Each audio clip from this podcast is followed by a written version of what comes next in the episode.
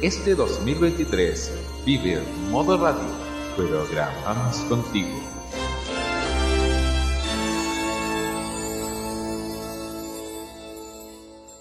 Desde que se ratificó que Trinidad Cerda, una de las participantes más conflictivas de Gran Hermano, había permanecido en la placa de eliminación que sencillamente la fanaticada del programa de televisión se movilizó colectas, campañas, memes, cadenas y un cuanto haya para eliminarla de la competencia.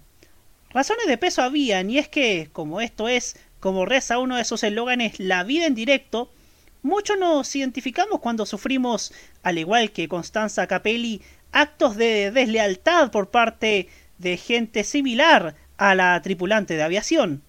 Un 94% de los votos quiso que ella abandonase la casa estudio, sin embargo, la persona que dijo que iba a juntar corazones terminó tratando de asquerosa a Jennifer Galvarini, la pincoya sin glamour. Muchos nos identificamos con alguna de las cosas que quieren hacer los llamados guarenes, que son el bando que con bullying, racismo e incluso discriminación han causado el rechazo de parte de los que vemos el programa de Chilevisión. Mientras la familia Lulo gana merchandising que se puede ver todos los días en Instagram, la otra facción sencillamente no da por dónde cuajar. Y así como hay guarenes en el reality, también lo hay en muchos aspectos. Hay guarenes en la política, pues el Partido Republicano ha destrozado no solo la legitimidad del Congreso Nacional, con berrinches como el que Kiara Barquesi le hizo a un grupo de diputadas del PC, o el desafuero a la doctora Cordero por aberrantes mentiras sobre Fabiola Campillay, a los que RN, el partido por el que se presentó en un cupo independiente, le prestó ropa, pues un error lo comete cualquiera, ¿no? Sino que en el caso de que Antonio Barquesi, el padre, insultó a una persona embarazada en el ya irrelevante proceso constituyente. Todo con el silencio de telepredicadores como Sepúlveda y José Antonio Neme. Hay guarenes en el deporte, pues como todos sabemos, se viene una fecha clasificatoria, pero el ánimo está por el suelo. Las actitudes tránfugas de Pablo Milad y Fernando Felicevich han empobrecido al fútbol chileno, con, con negociados de jugadores y casas de apuestas de por medio, incluso un reportaje de informe especial que da cuenta de irregularidades en la gestión de ambos, junto con un torneo de primera división que deja sencillamente mucho que desear. Hay guarenes en la televisión, y no me refiero solamente a los periodistas de la mañana que en lugar de contar noticias, son ellos la noticia incluso dentro de su propio canal, sino que a la parte negra del espectáculo chileno, lo que comúnmente se llama farándula, la misma que tanto criticamos en este programa y en todas las instancias donde yo esté presente, pues aún hay personajes que solo se dedican a dañar. De hecho, una de ellas apareció el jueves pasado en el Purgatorio de Canal 13, un programa cuyas cifras de audiencia, de solo 9 puntos de promedio, son absolutamente sobrevaloradas, con titulares rimbombantes que ocultan la verdadera realidad. Hoy son pocos los que ven televisión de manera tradicional, en el horario que se supone es de máxima audiencia, y los que lo hacen tienen una mirada mucho más abierta que los mayores que se adueñaron del rating. Hay guarenes en los colegios, en los liceos, en las internas de los medios, en las instancias sociales, en lugares que deberían ser de convergencia, en el ex Twitter, en Facebook, en Instagram, en TikTok, en Santiago, en Valparaíso, en Concepción, en Temuco, en Argentina, Uruguay, Colombia, Ecuador, en todos lados. Y si hay algo bueno que se puede sacar de todo esto, es que así como los jóvenes se unieron para sacar a los guarenes de Gran Hermano, deberíamos también hacerlo con los guarenes de la vida como los que retraté anteriormente, como también de aquellos que perjudican nuestro entorno y nuestra mentalidad. La gran moraleja es que no por hacer daño vas a ganar relevancia en los medios de comunicación o en cualquier instancia mediática que usted se presente. Soy Roberto Camaño y así abrimos la cajita. La televisión ha dado avances positivos. La presencia de Cristina Aguilera causó furor en la quinta se ha abierto a nuevas tendencias. La gran noticia, que es la promulgación de la denominada ley TEA. Y ha sumado mucha más audiencia. Un verdadero concierto privado en el frontis del Sheraton Miramar tuvieron las fanáticas de Tini. Sin embargo, existen siempre riesgos de retrocesos. Presenta de esta manera nuestra Jennifer López, Dani Que podría significar un grave perjuicio a lo que se ha avanzado en los medios. Un operativo policial, entonces, donde se encuentran armas y drogas en una casa tomada, en una casa tomada por extranjeros. Para lo malo, pero también para lo bueno, estamos acá. Y al igual que hace cuatro años, llega Roberto Caamaño directamente desde tvenserio.com junto a sus panelistas para dar inicio a la terapia mental de la entretención y la reflexión de los lunes en la noche. Sean bienvenidos a La Cajita en modoradio.cl. 9 y 6 minutos.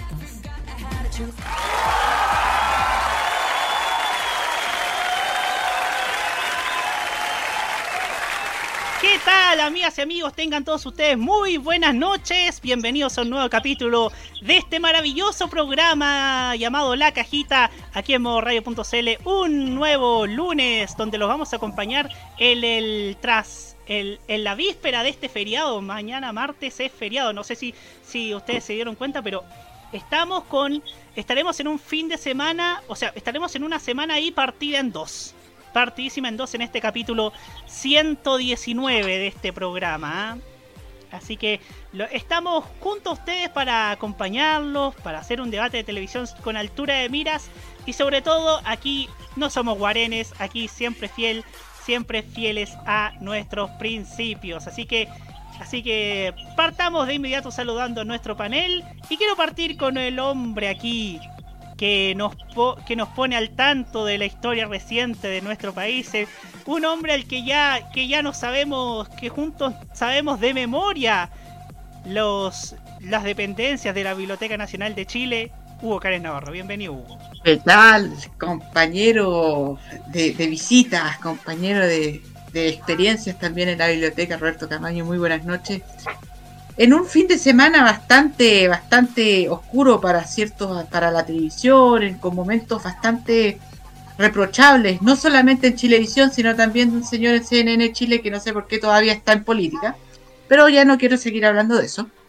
Eh, pero de todos modos, aquí le ponemos la nota positiva para hablar de televisión, hablar de medios y también reflexionar sobre lo que puede ser eh, el futuro de la industria porque vamos a tener un tema muy interesante que hablar sobre eso. Así es, estaremos atentos acá. Tal vez en, el conversatorio cotidiano de la televisión algunos temas pasan colado, pero no para este programa, efectivamente. Como tampoco le pasan colado a nuestra. a nuestro. a nuestro panel. Y siguiendo con el jefe de esta radio, Roque Espinosa, a quien tampoco le pasan colado. Exactamente, tuvimos que votar un colador este fin de semana hablando de colado.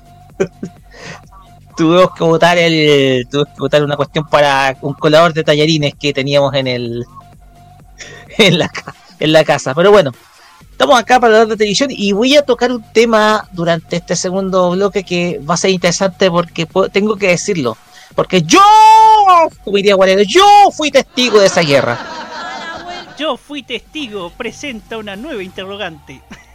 en fin, saludamos. Yo fui testigo. Así es. Como también seguramente fue testigo de muchas cosas, de muchas, de muchas cosas de nuestro querido y admirado pop femenino, nuestro siguiente panelista de este programa, quien vamos a presentar sin duda alguna en este espacio, el señor, el señor Martín Correa Díaz. Hola Martín.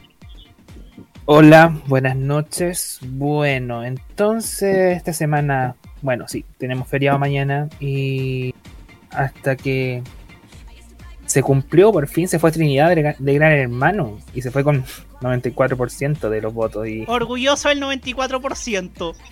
Mm, sí. Y no es discriminación, ¿eh? No, no, no lo es. Que, los, que los transfóbicos se aprovechen de que, de que la mayoría de los fans del programa la odien es otra cosa. Ajá. Porque oye, oye, oye. se están aprovechando de que, de que no, no, de que nos cae mal para tirarle mierda por para, para, tirar, para tirarle mierda transfóbica, es el tema. Ajá. Pero oh, oye, ¿qué diferencia? Acá en Chile eliminan a una transfóbica, o sea, eliminan a una mujer transexual como como Trinidad por sus propias actitudes. Y en México hacen ganadora a una transexual también por sus propias actitudes. El fenómeno de Wendy González es, debe, ser, debe ser sin precedente allá en, allá en ese país, ¿ah? en México. Wendy Guevara, ¿no será? Wendy Guevara, perdón, Wendy González, la actriz. También es, también es mexicana, pero es de otra. Sí, también. Sí, pero Wendy Guevara sin duda, sin duda va, sin duda va a traer, va a traer mucha, muchas repercusiones, sobre todo en este país. Dicen que, dicen que podría venir por ahí por noviembre o septiembre incluso. Parece que ya se está movilizando el colectivo, ¿ah? Además de un país que es eh, eh, históricamente muy machista, que tiene una tradición histórica marcada por el machismo y por la homofobia, es un paso bastante, bastante grande. Bastante grande. Va a ser un símbolo. Un Sí, símbolo. Sin duda, sí, sin duda va a ser un símbolo, sobre todo en un país donde, donde aún quedan algunos rasgos de conservadurismo. Allá la Virgen de Guadalupe está omnipresente, incluso en el canal donde, donde también fue, fu- fue la ganadora Wendy Guevara, ¿no? Así que Oye, esa serie es un clásico, de- un clásico de ese canal. sí, sobre todo, Oh, sobre todo de un canal que hoy día está moribundo. Moribundo, por favor, desconecten el, el respirador artificial a la red, por favor. Está, está, relle- está, está solamente estorbando en, en el, en el espacio en el espacio te- televisivo del país. No, pero es que mire, mire, mire, ya tenemos, ya, si juntamos un poquito de plata ya podíamos transmitir en la red, así que eso Sí, no... bueno, A la sí. gente que realizó la Lulotón durante toda la semana, por favor, una colecta para hacer un canal. De seguro logran juntar toda la plata. Sí, sí. Y, a- y- y tra- y hacemos de rostro a la Connie, a la a, a- a Francisco, a, la Pincoy, hace cuántos Oye, y el próximo tema que podríamos discutir, Gran Hermano será el último gran reducto de la- del progresismo chileno. Ay, por favor, por favor. Que eso, me, que eso aún me da miedito, señor. Si hay que, en todo, ca- en todo caso, con lo de ayer hay muchos que han estado, estado en actitudes rotistas sin siquiera dar la batalla. Pero bueno, es lo que anteriormente se llamaba como Twitter, así que no le, no le tomo mucho, mucha, mucha seriedad a eso. Así que Twitter está muerto y ex, eh, X no es más que el ¿cómo se llama? El paso, el paso del purgatorio al infierno de Twitter. Y hablando. No hable de purgatorio, Robert. No hable de purgatorio. Esa palabra está tachada en este programa. Eh, eh, el purgatorio, el último reducto del farandulismo en los medios grandes, en la televisión grande. Qué desastre, weón. Oye, pero, oye, pero el infierno es ese lugar donde sol- la tele solamente se, se enciende los jueves en la noche para ver el purgatorio. Con el nivel de los invitados. Y bueno, eso habla también del nivel de nuestra farándula, ¿no? Horrible el nivel, ¿no? Horrible. En fin, eh, saludamos también a nuestro chatcito que como siempre llegan numerados a este espacio. Eh, empezando por Rubén Ignacio Araneda Manríquez, Nicometrazo RG, El Guerrero Solitario, eh, Videoteca MTP, César Andrade y Pablito Yavar, que se suma también a esta sintonía. Sea bienvenido a este programa. Y bien, vamos a iniciar con una portadaza musical el día de hoy, porque los voy a invitar a hacer maldades, pero no. No vamos a hacer este ese tipo de maldades como los que hace como lo hacen los llamados guarenes de Gran Hermano, ni siquiera de los de faranduleros que tanto criticamos acá, sino que maldades buenas como las que nos invitan a hacer Sulfía junto a Drefkila con este nuevo estreno de la música chilena con esto que se llama precisamente Maldades. Ya seguimos en la cajita para hablar acerca de ¿Se viene una reforma al People Meter? Ya volvemos.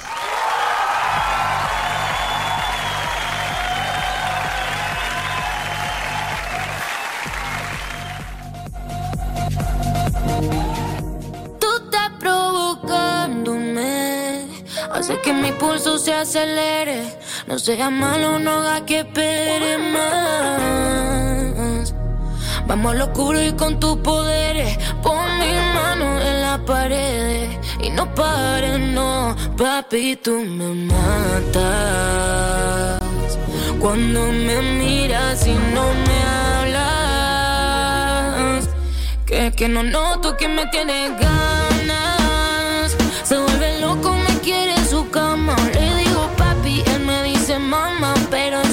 Loco, me quiere en su cama. Le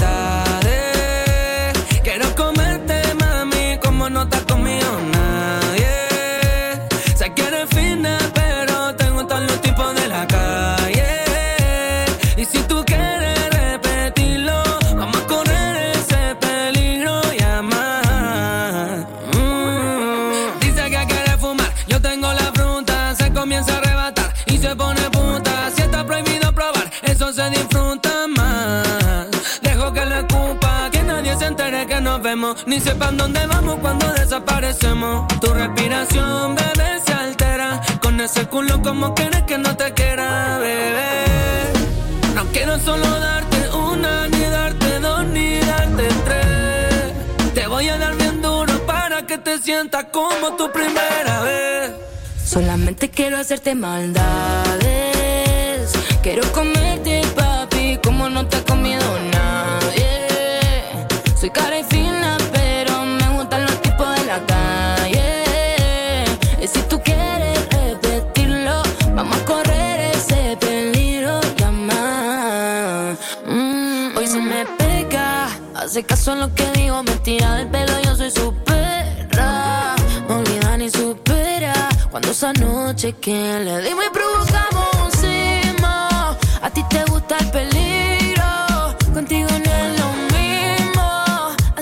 llama cuando quieras verme. Mami, tú me matas cuando me miras y no me hablas. Cree que no noto que me tiene ganas. Se vuelve loco, me quiere en su cama. Le digo papi, él me dice mamá, pero en silencio. Solamente quiero hacerte maldades.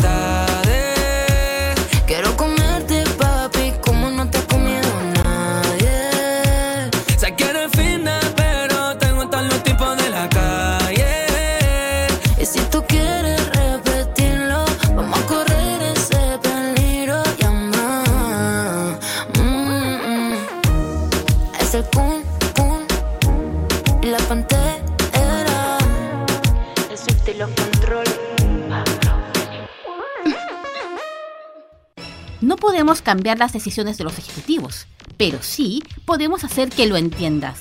Sigues escuchando La Cajita en modo radio. 9 y 18 minutos.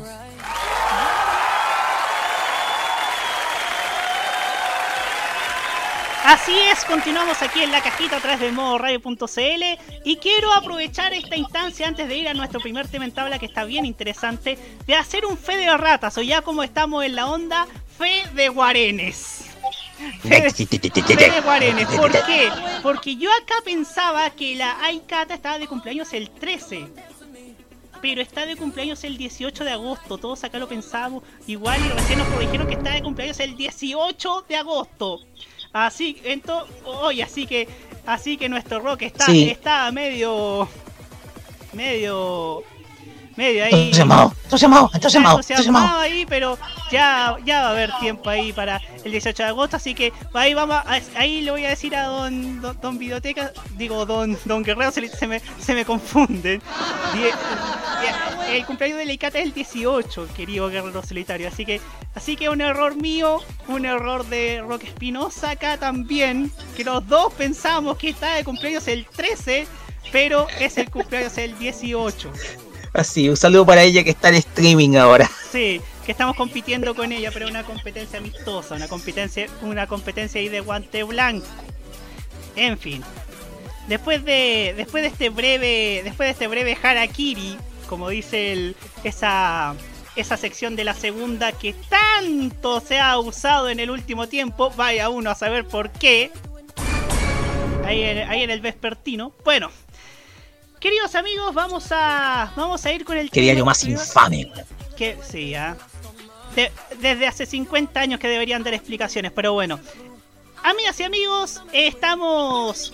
eh, esta noticia tal vez pasó colado en el ambiente televisivo, mejor dicho, en las conversaciones sobre televisión que habitualmente se realizan acá, pero para nosotros nada pasa colado. Porque, queridos amigos, la semana pasada, o sea, hace dos semanas, el 20 de, julio por ahí, se supo que se supo que se venía una reestructuración o algo, una renovación de lo que es el rating. Esa cosa que a veces nos gusta, a veces no, pero también debo reconocer que también es fascinante, sin duda, ver y observar cuál es el comportamiento de las audiencias. ¿Y cuál es? ¿En qué consiste, queridos amigos? Pues vamos a ir con aquello. Estamos preparándolo aquí, no está preparando aquí. Aquí. Ah, ah, ah, ahí está. Según nos dice página 7 de, cuan- de una, de las, una de las fuentes precisamente que, que usamos en el portal, así que un saludo a la gente de página 7, fue en 2021 cuando se informó de la nueva medición y ojo, 20 de julio de 2023 para que para que no se confunda porque a veces me, pasa en el otro programa que me papelo con, con la fecha. Fue en el 2021 cuando se informó de la nueva medición del rating de los canales de televisión estando a cargo Cantar y Bob. Desde entonces aún no se ha implementado la modalidad por temas de pagos que actualmente mantienen los canales de televisión, pero el proyecto avanza a paso firme. Así lo señaló el CEO de Cantar y Bob Media, Francisco Carvajal, al diario financiero, donde afirmó que están desarrollando un nuevo ecosistema, el cual comprenderá todo el territorio nacional. Ahí está. Se trata de una mo- modalidad que urge para medir las audiencias considerando que hasta ahora solo están activas las antiguas mediaciones. Mediciones se va a decir, porque mediaciones es otra cosa. De hecho, una vez que se... Usted no lo diga. De hecho, una vez que se anunció que Cantar Media se adjudicó la licitación de rating sobre la señal de TV abierta, informaron sobre la incorporación de nuevas tecnologías, las que ayudarían a tener un mejor panorama sobre el consumo de las audiencias. Por ejemplo, un fenómeno que ha dado que hablar las últimas semanas es Gran Hermano, el reality de televisión, que si bien ha conseguido buenas cifras, no lidera en su horario, algo que recién se comenzó a cambiar en, eh, en las últimas semanas. No obstante, el formato televisivo es uno de los más comentados en redes sociales, pues se transmite a través de varias plataformas como la aplicación Pluto TV, Chilevisión.cl y el canal de Twitch. En ese sentido, la nueva medición sería clave, pues la actual solo considera televisores. Mientras que el ecosistema, y por eso siempre se dice en, nosotros los analistas de televisión, que la televisión chilena actualmente se está funcionando solamente para quienes la ven en televisores. Como bien lo decía Nerdy hace un par de años en Fotech. Un saludo para Nerdy y Rodrigo Vergara, todo esto. En ese sentido, la nueva medición sería clave, pues la actual solo considera televisores, como ya lo dije, mientras que el ecosistema que se desplegará en el territorio nacional permitirá una visualización de 15 millones de espectadores, aplicaciones de medición en todas las zonas urbanas, incluyendo el mundo digital en los dispositivos móviles, tablets, entre otros. Canal 13, la red TVN, TV Chilevisión y Mega se verían beneficiados con esta nueva modalidad para así saber cómo actuar frente a las audiencias y cuál es el contenido que más consumen. Esto último pues se integrará en las plataformas digitales, multipantalla, medios online y offline, algo que urge dentro del formato. Con ello, coincide la panelista de Gran Hermano, Francisca García Huidobro, quien afirmó en conversación con Claudio Michox en el canal de Twitch de televisión, donde se realiza esta, esta de Gran Hermano, que el formato podría cambiar la medición de las audiencias. El rating de la TV es una cosa y lo que pasa en Twitter, Instagram, TikTok, YouTube y Twitch es otra. Sería muy distinto a lo que era cuando yo hacía televisión y se refiere obviamente a lo que dice, lo que comentó Francisca García Huidobro. Estas plataformas llegan a públicos a los que la TV abierta aún no llega. Creo que los canales van a ir por eso. Y me siento muy orgulloso de, pertenecer a la primera camada que se metió con todas las redes y la nueva generación de consumidores de medios, comentó. De esta forma solo queda esperar que los canales lleguen a un pronto acuerdo por los mencionados pagos para así conocer las nuevas me- mediciones. Así que acá el tema es una... El tema es prácticamente lo que, lo que siempre divide, ¿no? Líos de platas. Siempre generan divisiones en todos los aspectos. Así que ahí están lo- los líos de platas que siempre, siempre generan divisiones, pero que sin duda, ojalá que se normalice todo esto para que se pueda llegar ahí a un acuerdo y ver cuánto, cuán mucho o cuán poco va a cambiar la situación, el panorama en la televisión. Porque insisto, creo que se está, como dije en la editorial, se está sobrevalorando mucho la audiencia del purgatorio. Porque además, tal vez, tal vez marque segundo, pero son apenas 9 puntos. No son los 25 que marcaba primer plano o los 30 que marcaba, no sé, Mecano Secreto a Voces. Así que, claro, son épocas distintas, pero 9 puntos en el Prime creo yo honestamente que para, para un programa como el Purgatorio yo creo que es hay, mucho titular rimbombante, ¿no? Para que es que, sin duda no ve sin duda el verdadero panorama que es que no se está no hay no hay una convocatoria necesaria y yo diría que el purgatorio no genera las conversaciones que se esperan ni menos en la época farandulera de nuestra televisión. En fin, vamos con el panel partiendo por Huguito Cárez Navarro. En cuanto a lo último, pues simplemente como para abrir la discusión de que si un programa le va bien o le va mal, aunque tenga mal contenido, bueno, cosa de quien los ve. Es cosa de la gente que lo ve, es responsabilidad de ellos. Yo, yo siempre digo esto y, y lo voy a repetir hoy, lo voy a repetir en otros episodios y lo voy a repetir también al terminar este programa. Si la gente quiere ver caca, bueno, vea caca nomás. El problema es, el problema es de ellos. Eh, pero más allá de, de todo esto, hay un tema que nosotros tenemos que entender sobre el rating. El rating no, le, no, el rating no es interesante en el sentido de informarnos a nosotros como el público que ve televisión o el público que se interesa de, de los hechos televisivos. El rating es importante para un factor que es mucho más relevante para la televisión que incluso el que la gente hable de los programas de televisión. Es la inversión publicitaria. Es el, es el, el canal por el cual los canales de televisión, los medios de eh, los canales de televisión en este caso, saben, y, y más que los canales de televisión, las agencias de publicidad, las compañías, las empresas que financian a los canales de televisión, a todos los canales de televisión, incluido Televisión Nacional de Chile, porque esto hay que recordarlo siempre, esto hay que decirlo, hay que recordarlo siempre. Televisión Nacional de Chile se autofinancia, porque hay gente que todavía dice que recibe plata del Estado. Solamente una vez en 30 años recibió dinero del Estado. Entonces los canales de televisión son las agencias de publicidad y son las marcas, las compañías que financian la televisión y los medios de comunicación en general en nuestro país, las que necesitan tener una documentación fiable sobre cómo está el movimiento de los canales de televisión y cuáles son los canales que sintoniza más el público y los que sintoniza menos para buscar el lugar preciso para avisar sus anuncios. Es para eso sirve el rating. Es un instrumento que después nosotros hablemos de los programas con más o menos rating es lo secundario y es lo que también le genera cierta cierta cierto orgullo para los canales. Pero los canales lo que más les interesa el, por el, el rating es recibir financiamiento. Y es por eso que es muy necesario que los canales de televisión tengan un sistema de emisión ad hoc a nuestros tiempos. Y eso significa que se incorporen los mecanismos necesarios para que se pueda medir de una manera objetiva y de una manera clara los contenidos que se ven a través de otras plataformas más allá de la televisión convencional. Porque muy probablemente tenemos programas que se ven poco en televisión abierta, pero que sí se ven que se ven bastante en otras plataformas.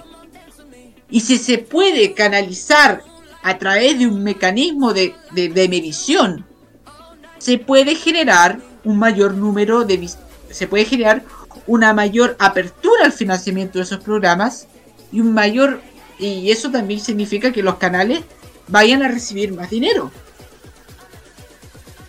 Esto es una- un círculo vicioso finalmente para la televisión, el expandir las plataformas y expandir la medición de las plataformas para los programas de televisión.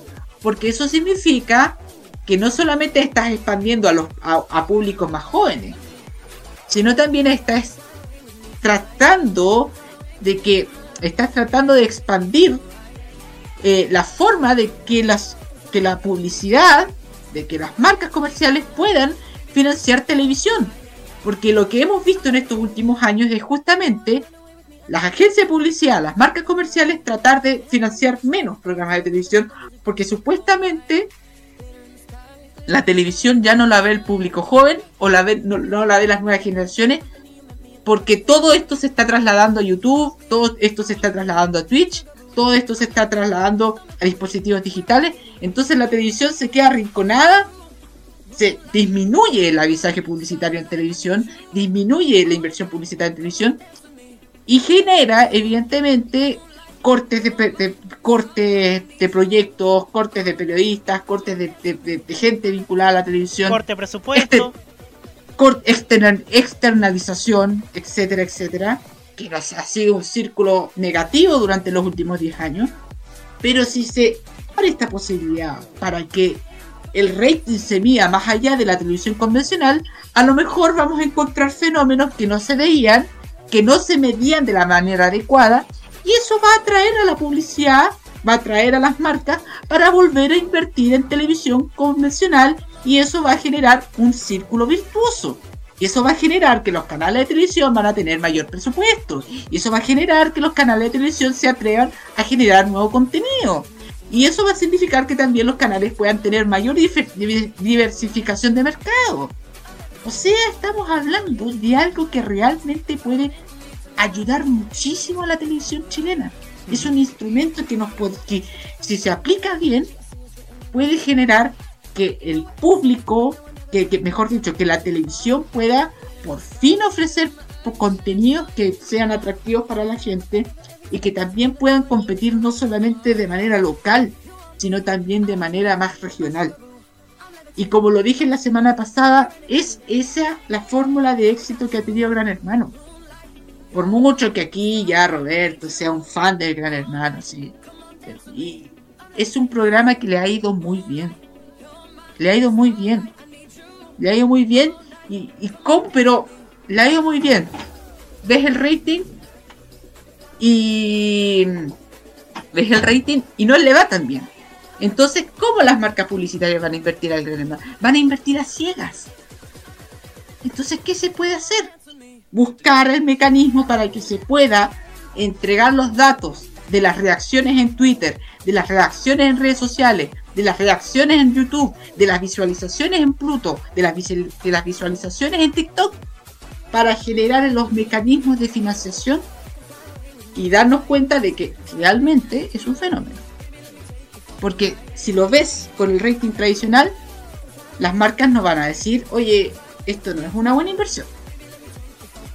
Lo importante es eso, lo importante es entender que el rating, para finalizar y para concluir y para redundar, no es un instrumento para que nosotros hablemos de, ah, este es el programa más visto, este es el programa no, no tan visto.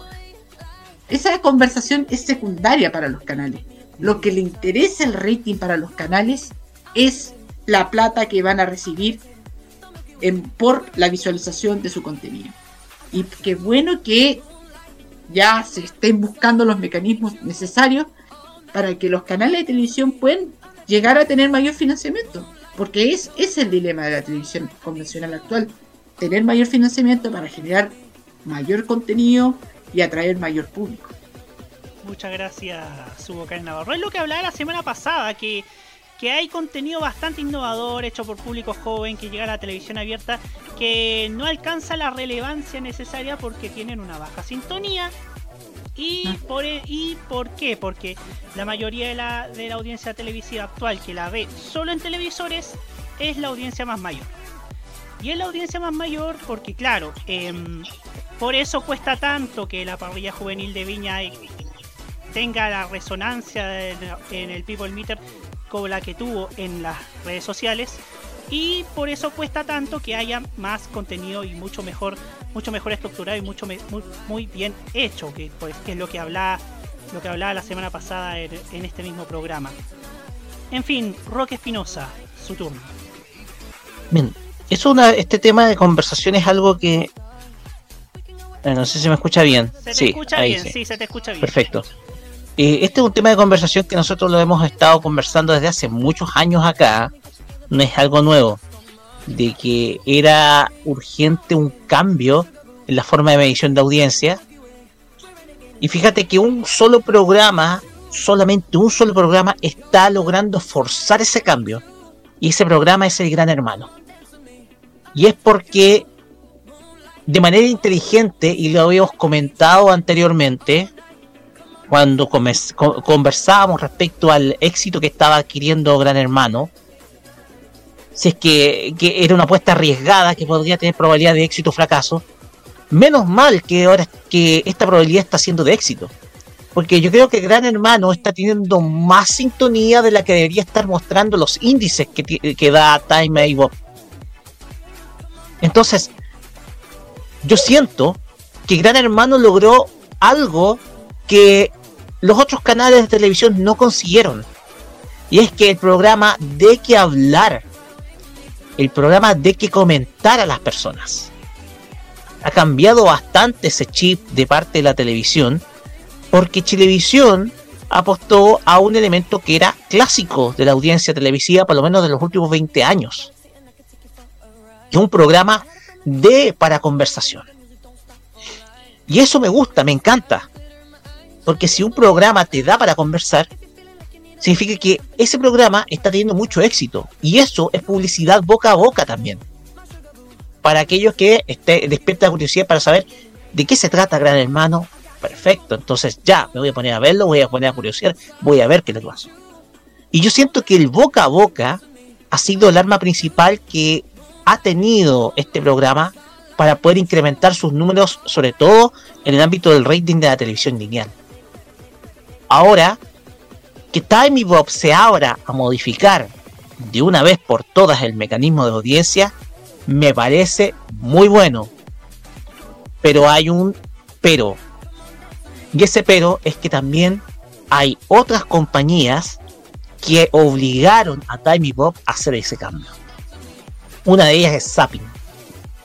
Ustedes sabrán que Zapping elabora también sus propios informes de rating o de sintonía de acuerdo a lo que eh, la, gente está viendo, sobre todo los suscriptores de Zapping. Y con eso elabora sus índices de rating. Índices que son muy diferentes a los de Time Bob. Y hace algún tiempo atrás, también DirecTV tenía en su aplicación un mecanismo para ver el nivel de sintonía, sobre todo de sus decodificadores. Por lo cual, esos informes de sintonía también eran muy valederos. E incluso mucho más verosímiles que los que entregaba Time Bob. Entonces, compañías como la misma DirecTV o también Zapping, que elaboraban sus propios números de sintonía en base a sus suscriptores, permitieron también de que surge ese cambio en la forma de ver las audiencias. Porque digámoslo, y uno revisa, por ejemplo, eh, un- una planilla de sintonía, una planilla de rating, eh, esta planilla simplemente es una planilla de donde se te da desde cero, significa que no significa que hayan cero personas eh, viendo el programa, sino que están 0, y algo, o sea, índice de sintonía, situamos en la base que un punto de rating son 100.000 personas, significa que menos de 100.000 personas, o sea, si estás en cero es porque 100 menos de 100.000 personas estás viendo el programa. Entonces, la cuestión acá es que menos mal, menos mal, que ahora existe esa, esa apertura, pero si ustedes se acordarán, no es la primera vez que Time y Bob eh, promete algo así. Lo había hecho anteriormente y lo comentábamos. Sí, me acuerdo. No es la primera vez. El problema es que nunca ejecuta o pone un eh, cambio al respecto. No lo lleva adelante. ¿Por qué razones? Tal vez por presiones y hasta incluso los mismos canales de televisión por temas de comodidad. Por temas de comodidad o por temas como por ejemplo eh, por temas principalmente por en ese intento de tratar de desvirtuar los índices de audiencia en los canales, algunas veces presiona sobre todo los que tienen un liderazgo eh, prolongado en el ámbito del rating, tal vez presionan para que no hayan cambios, porque saben muy bien de que a través de otros mecanismos, por ejemplo, a través de los decodificadores de los canales de los sistemas satelitales, los índices cambian. Entonces ya me, llama mucho la atención este detalle, no es la primera vez que lo hace, no es la primera vez que, que la gente de Time y- y Bob eh, dice buscar cambios en el mecanismo de lectura de audiencia. Porque digámoslo, el rating, el actual mecanismo de rating, que está obsoletísimo, ha sido el gran responsable que proyectos interesantes en el ámbito de la televisión se vayan para abajo. Y desde luego, el que exista un cambio en el sistema de medición de audiencias va a favorecer a los canales pequeños. ¿Por qué? Porque hay gente que igual ve los canales pequeños o los canales de menor audiencia, como la red, TV Más o incluso el telecanal. Yo creo que a esta que- altura más TV más que la Reo Telecanal, digámoslo. Claro, TV Más incluso. Por lo tanto, necesitan estos canales de televisión pequeños un mecanismo de lectura que permita ver cómo pueden subsistir, porque son canales que tienen estructura de costos diferente a los, de los cuatro canales grandes. O sea, tienen una estructura de costos, eh, una estructura de costos económicos que les hace, al contrario los canales grandes, que tienen las suficientes economías de escala, eh, tener ciertas desventajas. Entre ellos un sistema de costos que es mucho más, mucho más estrecho, mucho más pequeño, y los costos de oportunidad, claro está, o sea, elegir una u otra alternativa son mucho más grandes. Por lo tanto, es necesario un sistema de rating que considere con cifras mucho más exactas lo que hacen los canales pequeños. Y más aún los canales que están en los llamados MOOCs digitales. ¿Por qué? Porque necesitan ver también, son canales que dependen precisamente de un sistema de medición de audiencia mucho más moderno. Así que me parece muy positivo el anuncio, pero no es la primera vez que lo hace Timey Bob. No es la primera vez que promete. Lo que sí encuentro muy bueno es que un programa de televisión como lo hace el Gran Hermano esté forzando ese cambio. Me parece muy bien, porque ha demostrado de que hay otros mecanismos a los cuales se les puede sacar partido a la programación de un canal, no solamente a través de la televisión lineal, sino también a través de plataformas sociales o plataformas de streaming como Pluto TV, que ha sido como el gran brazo oculto, el gran brazo guardado que ha tenido Chilevisión, clave para el éxito que ha tenido este reality show, que yo creo que con todo lo que, toda la publicidad que se ha generado, eh, con toda la publicidad que se ha generado, yo creo que debería tener mucho más, un mucho mejor, perdón, índice de audiencia de lo que está mostrando. Eso nomás. Muchas gracias. Hugo Cares que puso que está. Sí, una pregunta. Eh, creo que igual una pregunta con respuesta mismo, pero que se podría hacer dentro de la discusión.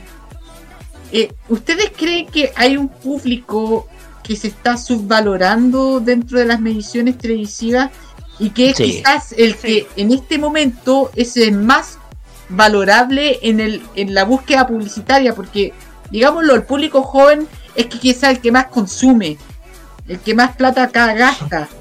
Y quizás si se atrae ese público, se abre mayor la inversión publicitaria.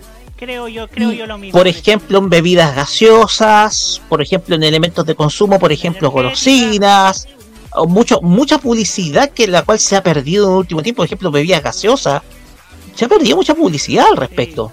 Por ejemplo, elementos de consumo masivo que están enfocados para la juventud. eh, La televisión ha perdido precisamente ese foco de ese foco de difusión de negocios. Sí, de hecho. Entonces yo creo que se ha sub- el- el rating ha contribuido a subvalorar a ciertos a ciertos a ciertos grupos etarios que son potencial audiencia igual. Efectivamente, de hecho eso me consta cuando uno ve tanda antigua, por ejemplo, compa- voy a empezar con lo de hoy.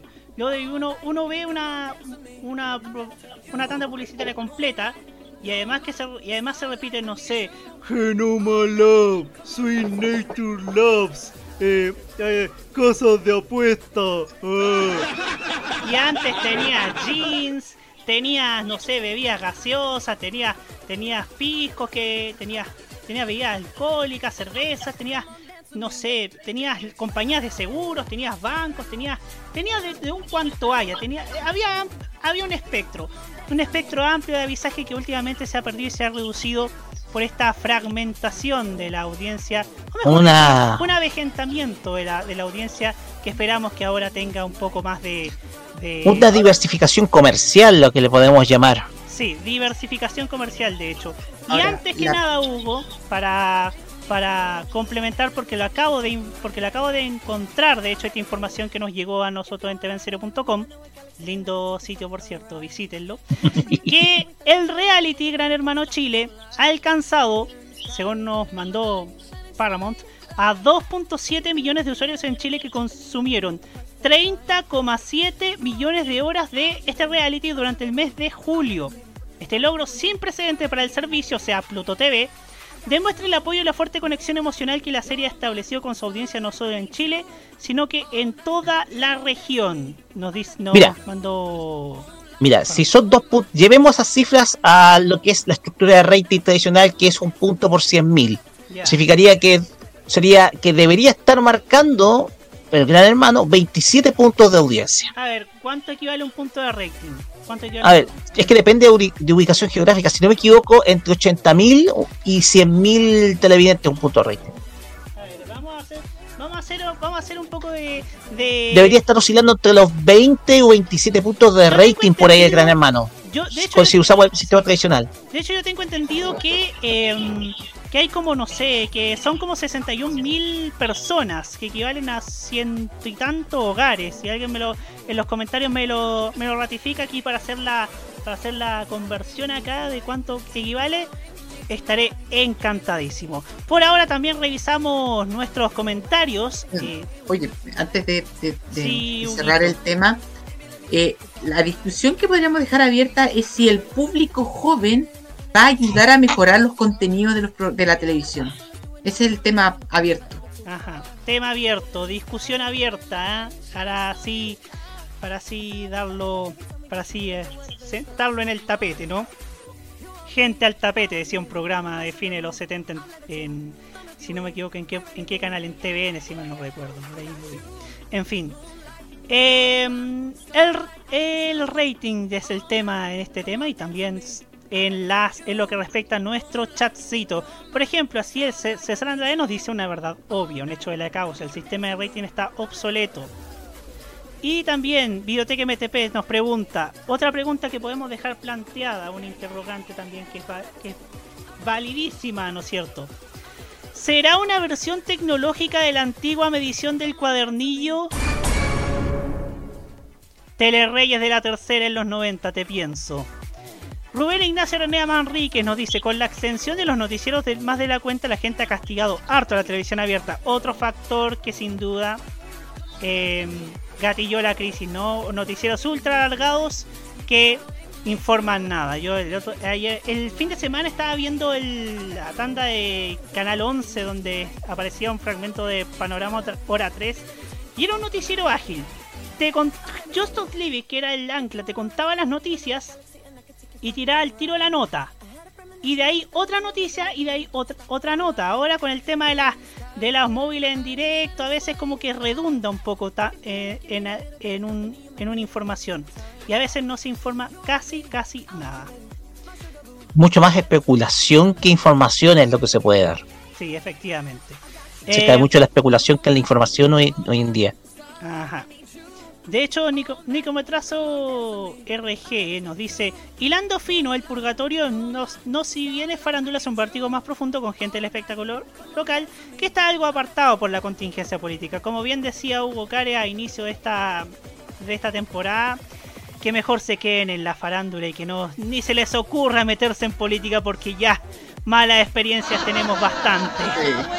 Malas exper- malas experiencias tenemos horrible y lo estamos pagando Basta. mucho. Basta, basta de gente aparentando creer creer que sabe cuando en realidad no tiene idea de las complejidades de un cargo. César Andrade, otro ejemplo, una teleserie antigua que supere por paliza una teleserie actual si se mide con el nuevo formato para medir sin son- sintonía. No creo tanto así. No creo tanto que suceda, tomando en cuenta también que TVN relegó la- las repeticiones de su novela antigua a TVN3, que le ha ido bastante bien. A TVN3. Rubén Ignacio Aranea Manríquez, la Pilsen de Cristal es una de las pocas bebidas alcohólicas que siguen auspiciando en la tele. De hecho, Pils- Cerveza Cristal eh, inauguró, declaró la temporada de comerciales 18 inaugurada. Once- el día 35 días decían alguien que iba para el 18. Sí. Y Pablo Yavar nos dice, gracias a las leyes de etiquetado de alimentos, tabaco y al- la de alcoholes se perdió toda la chispa publicitaria de hoy. Em, tiene razón igual, tiene razón. que- El factor especial para los productos con azúcar ahora se solamente se pueden transmitir a partir de las 10 de la noche. Efectivamente, por, por el tema de la ley de, de etiquetado de alimentos. ¡Gracias, Girardi! ¿Cuántos congresos futuros ha, ha financiado con la exportación no tradicional de la ley de la ley de etiquetados? En Era necesaria, pero no, no en ese sentido. Yo creo que era. Había que buscar otro ángulo a esa ley Exportación no tradicional. no tradicional. En Uruguay estaban busca- estudiando precisamente adaptar ese tipo de ley. Sí. Uruguay. Y había un, había un, yo conocí por ahí un experto en marketing uruguayo que decía que era una excelente iniciativa la que se había hecho con la ley de etiquetado acá en Chile, pero acá el problema es que tenéis que eh, que limita mucho, sobre todo el avisaje, sobre todo en televisión. Ajá, efectivamente. Carter Kio KM oficial, un nuevo, un nuevo televidente que se integra a esta, esta conversa que le mandamos un cariñoso saludo. El nuevo formato será de puntaje muchísimo más bajo que en los 90 según se verá. Esta es mi pregunta, saludos chicos. Yo diría que no sé si vaya a subir a los 25 o 30 puntos que se marcaban, no sé, en el 2000 o a los 40 puntos que marcaba, no sé, Vida Luna en el 97. Eso sí habrá que ver cuánto es lo que la masividad que, tienen en cierto algunos programas estimados. Pues bien, va ya dejamos el tema por cerrado por ahora. Hay muchas interrogantes abiertas, hay muchos debates que se van a dar. Si es que se da, como bien se dijo acá en la nota, hay líos de platas que impiden que se, que se plenitud. Esperemos que eso solucione para ver cuánto, cuántas dudas se disipan o cuántos mitos se confirman o se desmienten. En fin, nos vamos a la música y nos vamos con una de mis, una de mis artistas mexicanas favoritas, ¿no? Que recién lanzó un precioso, precioso tema. Es Patti Cantú con esto que se llama La Otra. Y ya seguimos en la cajita para hablar acerca de algo que nos convoca y que pasó hace 35 años. La guerra de las lesiones.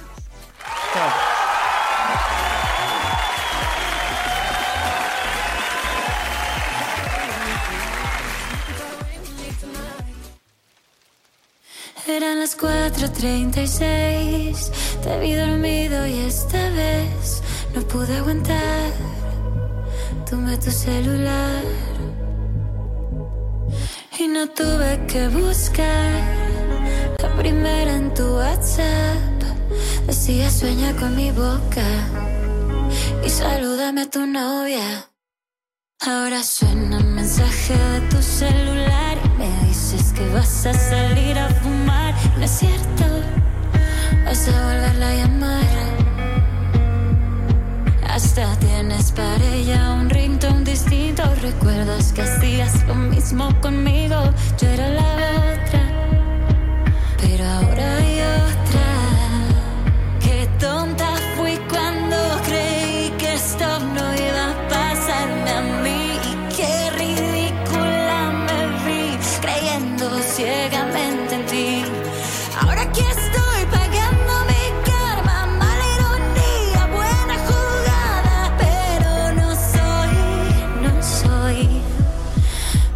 como piensas.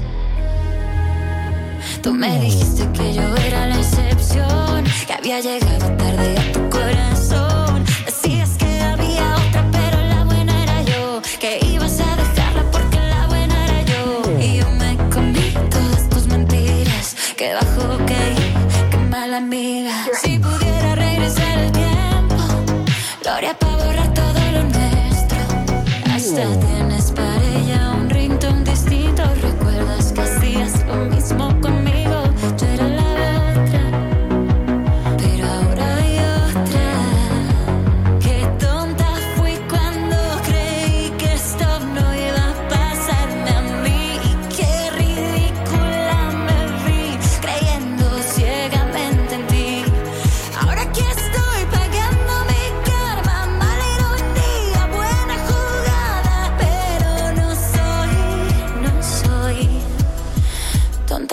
变色。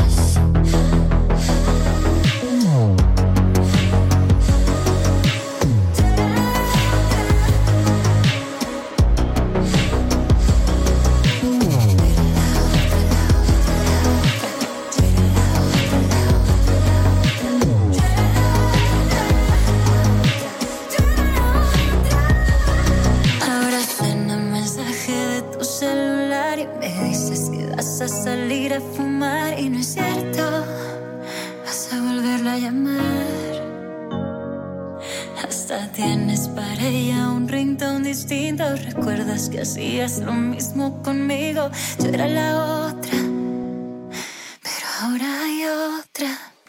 No solo somos mucho más que televisión, somos un sitio que te complementa toda información y con chequeo.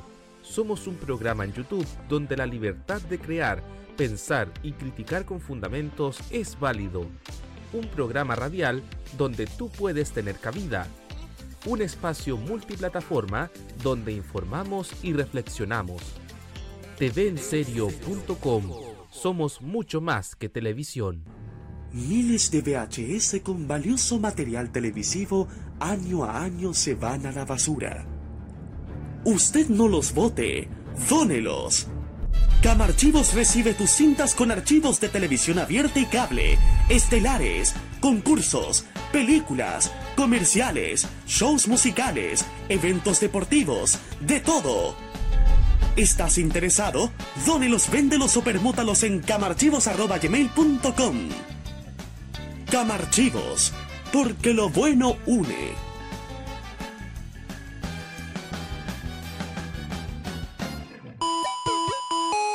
Las novedades en anime. ¡Es adorable! La música del lejano oriente.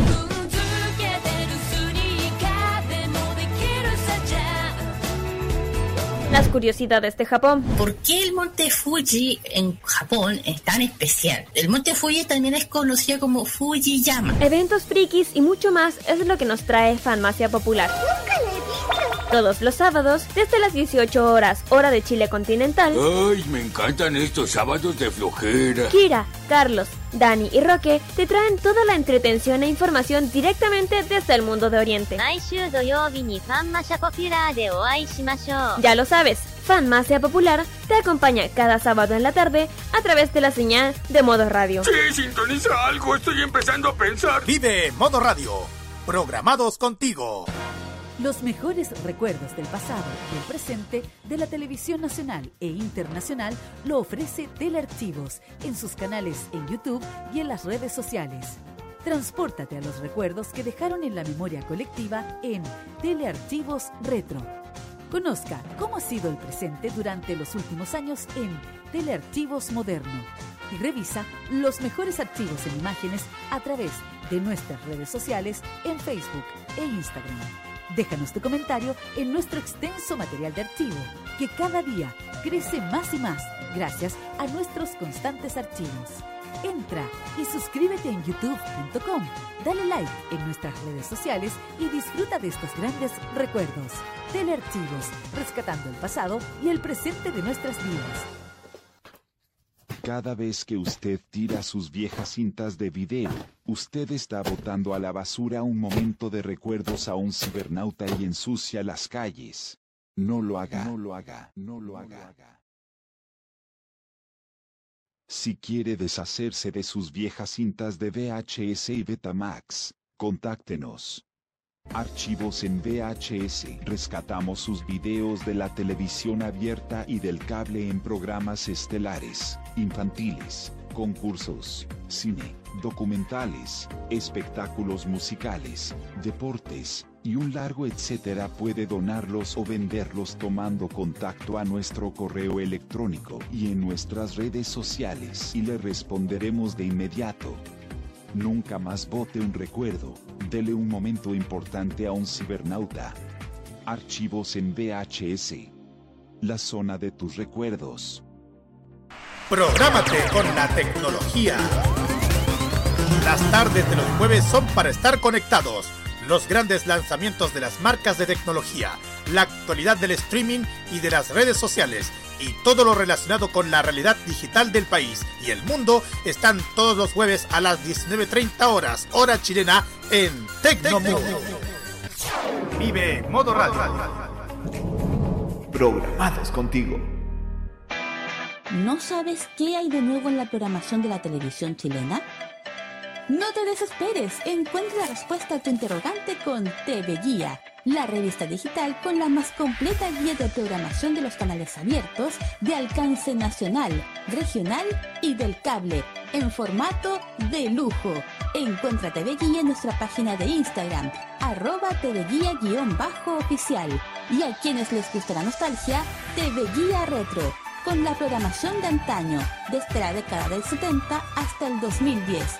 Búscala como arroba TV Guía-retro punto oficial. TV Guía, la única, y en Instagram. Este es el único programa sobre noticias de televisión cuyo panel no está funado. Continúa la cajita en modoradio.cl. 10 y un minuto.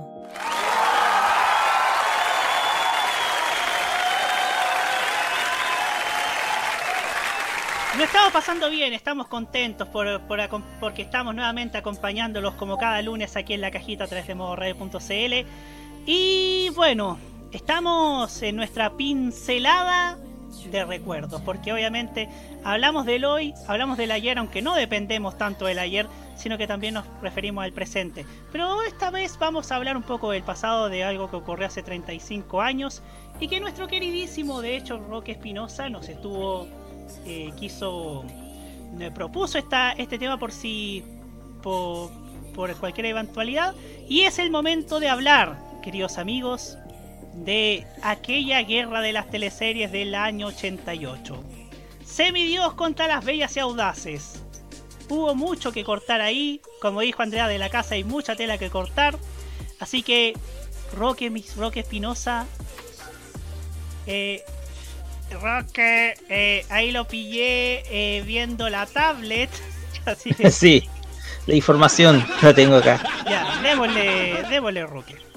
Ya, muchas gracias. Pasa de que yo tengo que declarar que yo fui testigo de esta guerra de teleseries. Yo, eh, para el año 1988, para marzo, tenía 6 años y 4 meses. Esa era mi edad en ese entonces. Y tengo recuerdos muy vivos de ese momento. De la que es quizás una de las competencias a nivel de teleseries más eh, descarnadas que se vivieron entre los dos canales. Porque llegaron con dos propuestas de alto presupuesto, dos propuestas muy a la altura y además dos propuestas de un co- origen común, que es el, el drama brasileño. Porque por un lado tú tenías por el lado de Televisión Nacional a Bellas y Audaces, original de Casiano Gabus Méndez, destacado dramaturgo brasileño, y por el lado, otro lado por Canal 13 tenías a Semidios, que venía a la mano de Janet Clever. Bueno, todos ustedes sabrán de que el año 88 para TVN fue un año horrendo, terrible. El plan 88 fue un fracaso absoluto. Tanto así que las modificaciones a su noticiero, el, su bloque programático los días sábados, con porque hoy es sábado, que se comentó hace unas semanas atrás, todo eso fue un fracaso. Pero sí tuvo una luz al final del camino ese año 88 TVN con Bellas y Audaces, una teleserie que eh, fue dirigida nada menos que por el gran Ricardo Vicuña y que desde luego fue ha sido quizás una de las teleseries más recordadas de la historia de nuestro país. Tal- eh, no sé si podemos decir que es como quizás un equivalente exitoso a lo que fue, por ejemplo, otras teleseries históricas en nuestro país. Y eso fue gracias a un esquema de comercialización que adoptó TVN que fue muy, pero muy interesante. En primer lugar, tenemos un esquema musical, eh, y un esquema musical con el cual venía acompañada la teleserie, además de un esquema que también a nivel a nivel programático igual les dio muy buenos resultados con un muy buen elenco. Porque aquí tenemos un drama que es Bellas y Audaces, versus un thriller.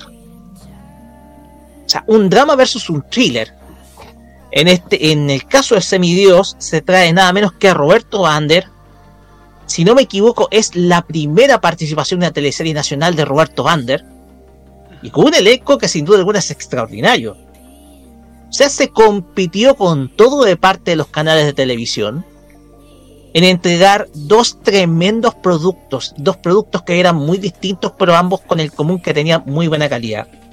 Partamos con la teleserie que ganó esa competencia, que es Bellas y Audaces, porque, digámoslo, la gran ganadora fue Bellas y Audaces, que fue una teleserie que, como decimos, fue una teleserie que apostó por un esquema diferente, juvenil, mucho más atrevido, más atractivo para todas las audiencias en general.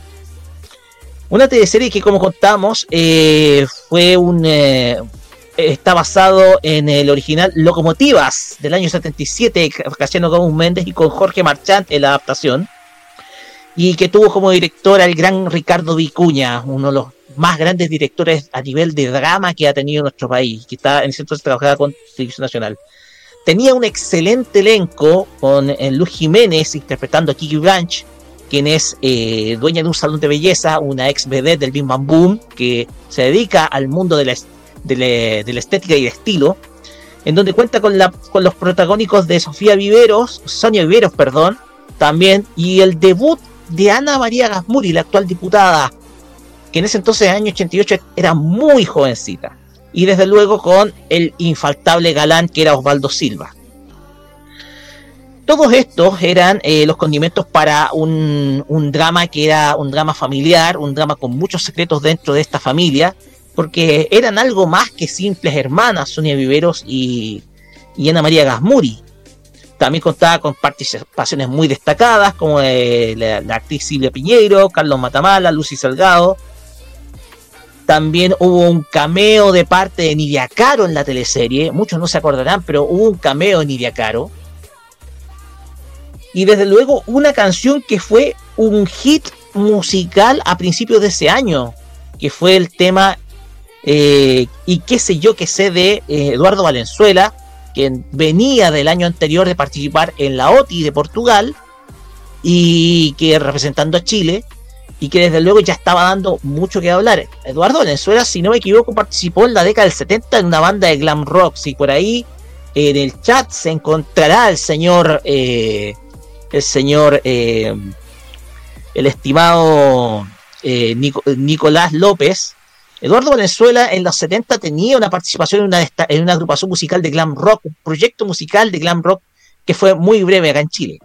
Yo lo que tengo sobre Eduardo Valenzuela, yo lo que tengo entendido es que en el 87, antes de y qué sé yo qué sé, tenía otra canción que fue muy radial en el 87 que era la de Échale cemento, decía algo así, que era que era como una protesta por parte de del para sobre temas de cómo cómo de una antigua disquera que por eso creo había creado esa canción y de ahí viene y qué sé yo qué sé que se fue un corazo de media cancha. Claro está. De hecho, eh, la producción discográfica que por ahí yo tengo que decir que mi tío tenía el casero original de Bellas y Audaces fue un éxito a nivel comercial. Fue un éxito que desde luego marcó un precedente. No era la, ojo, no es la primera vez, si no me equivoco, que TVN adjuntó una producción discográfica una teleserie. Ya lo había hecho antes con la Torre 10. Pero aquí le pegó con todo porque el disco se vendió muchísimo, tuvo un gran éxito de la mano de Música Visión. Vamos a la contraparte con estos antecedentes, porque eh, la competencia que enfrentó Bellas Audaces fue Semidios, una teleserie muy diferente, muy distinta, muy enfocada al género del thriller. Si alguien ha visto, por ejemplo, Contracara, tiene un este, de Contracara de Nicolas Cage y, John Travolta, tiene ese condimento, es un thriller que tiene drama, tiene acción, tiene varios elementos que desde luego, eh, que desde luego eh, eran como demasiado incómodos incluso y demasiado innovadores, y desde luego contando con la dirección de Oscar Rodríguez, un, un, un hombre tra- un hombre con mucha tradición en el ámbito de las teleseries, sobre todo en Canal 13, y desde luego con eh, eh, y, con la adaptación del guion original de Janet Claire, el brasileño, del guion brasileño de Un Semidios, del lector de noticias de Canal 13, Jorge Díaz. Una historia que te habla de un multimillonario, un playboy, un hombre bastante eh, adinerado, que, que desde luego eh, tiene un accidente en una carrera, en una carretera de gran turismo, en un- una carrera de gran turismo, o de turismo carretera, como podemos llamarlo. Tiene un accidente, se le da por desaparecido, y, y dado de que no se le puede hallar el cuerpo, y con el objeto de impedir de que su herencia, se re- como es heredero directo, su fortuna, se reparta, eh, sus tíos planean un esquema para poder buscar un sustituto, buscar un doble que bien pueda sustituir su rol y lo usan y emplean a Raúl Burgos, un profesor de la ciudad de Rancagua, para poder sustituir su papel y así de esa manera no tener que donar los bienes de la familia Lemus a fundaciones de caridad, estando el muerto. Pasa que el verdadero Hugo, Hugo Leonardo Lemus tiene una conversión a nivel una conversión a nivel personal, se vuelve mucho más religioso tras el accidente, es hallado por una familia pobre y queda con, eh, desde luego, eh, secuelas, una parte de su rostro quemada, sus manos quemadas, producto del accidente, y desde luego vuelve a aparecer a la vida de, a la vida de la familia poniendo en peligro todo el plan que pretendía conservar la riqueza de la familia Lemus eh, dentro de la familia. Y desde luego está el papel de Bastián Bodenhofer como Alejandro García, quien lo que busca es desentrañar la verdad de todo este plan y tiene un protagonismo muy pero muy eh, agudo dentro del mismo, incluso enamorándose de las hijas de uno de los villanos, que es interpretado por Bart Clige, que era Adriana, de, interpretada por la gran Carolina Reggi. Dos guiones muy diferentes, dos historias muy distintas, dos historias sencillamente extraordinarias que compitieron ese año 88, un año que ustedes conocerán, fue bastante fue bastante movido, pero con una temática distinta y con finales que impactaron al espectador nacional. Porque definitivamente eh, tenía, había un trasfondo en, en ambas series. Bellas y Audaces tenía como trasfondo principal el hecho de la paternidad, la maternidad eh, soltera, o del el hecho de ser madre soltera. Esto por el papel que tiene Sonia Viveros dentro de la teleserie. Porque si ustedes se ve, si ustedes observan, Anya María Gasmur y Sonia Viveros eran completamente muy opuestas. Ambas eran hermanas. Ambas eh, eran eh, hermanas, Milena y Fernanda.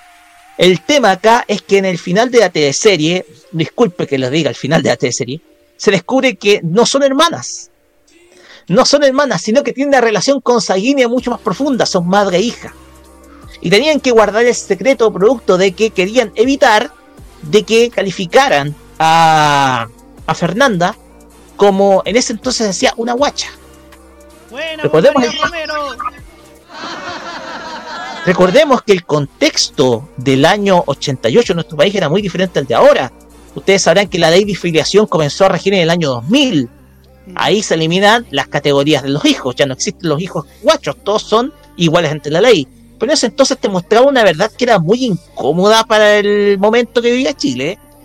Y sobre Y todo más para aún que quería promover el régimen en su propio canal. Exactamente, el, el- el- promover los valores de la familia unida, todos esos valores súper conservadores que siempre el régimen trató de establecer en nuestro país.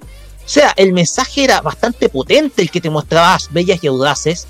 Y lo más polémico de todo es que ambas, madre e hijas, competían por el amor de un hombre, que era Esteban, interpretado por Osvaldo Silva. O sea, ambas competían por el amor de un hombre y Ana María Guasmuri, como era la joven, trataba de seducirlo a toda costa y trataba también de molestar también a, Milena, el papel de Sonia Videro. O sea, lo hacía también un poco para molestar, un poco por maldad. O sea, eh, Fernanda era casi como una antagonista. Era una antagonista que yo me atrevería a decir propiamente un antagonista tipo Nice en Ángel Malo. O sea, ese tipo de heroínas, pero también heroínas antiheroínas. Entonces, el mensaje que tenía Bellas y Audaces era muy, pero muy complejo. O sea, si tú observas la historia, no era, no era simplemente una historia de romance, una historia que tiene que ver con el mundo del espectáculo, de la estética en este caso, por tratarse de un salón de belleza. Sino que te había un trasfondo muy, pero muy grande. De hecho, antiguamente cuando ustedes, cuando bueno, antiguamente era tradición que el último capítulo se repitiera para aquellos que no alcanzaban a verlo, claro está. Pero según tengo entendido, tras el final de AT7 creo que las líneas de TVN estallaron pidiendo que la repitieran. Según se comenta.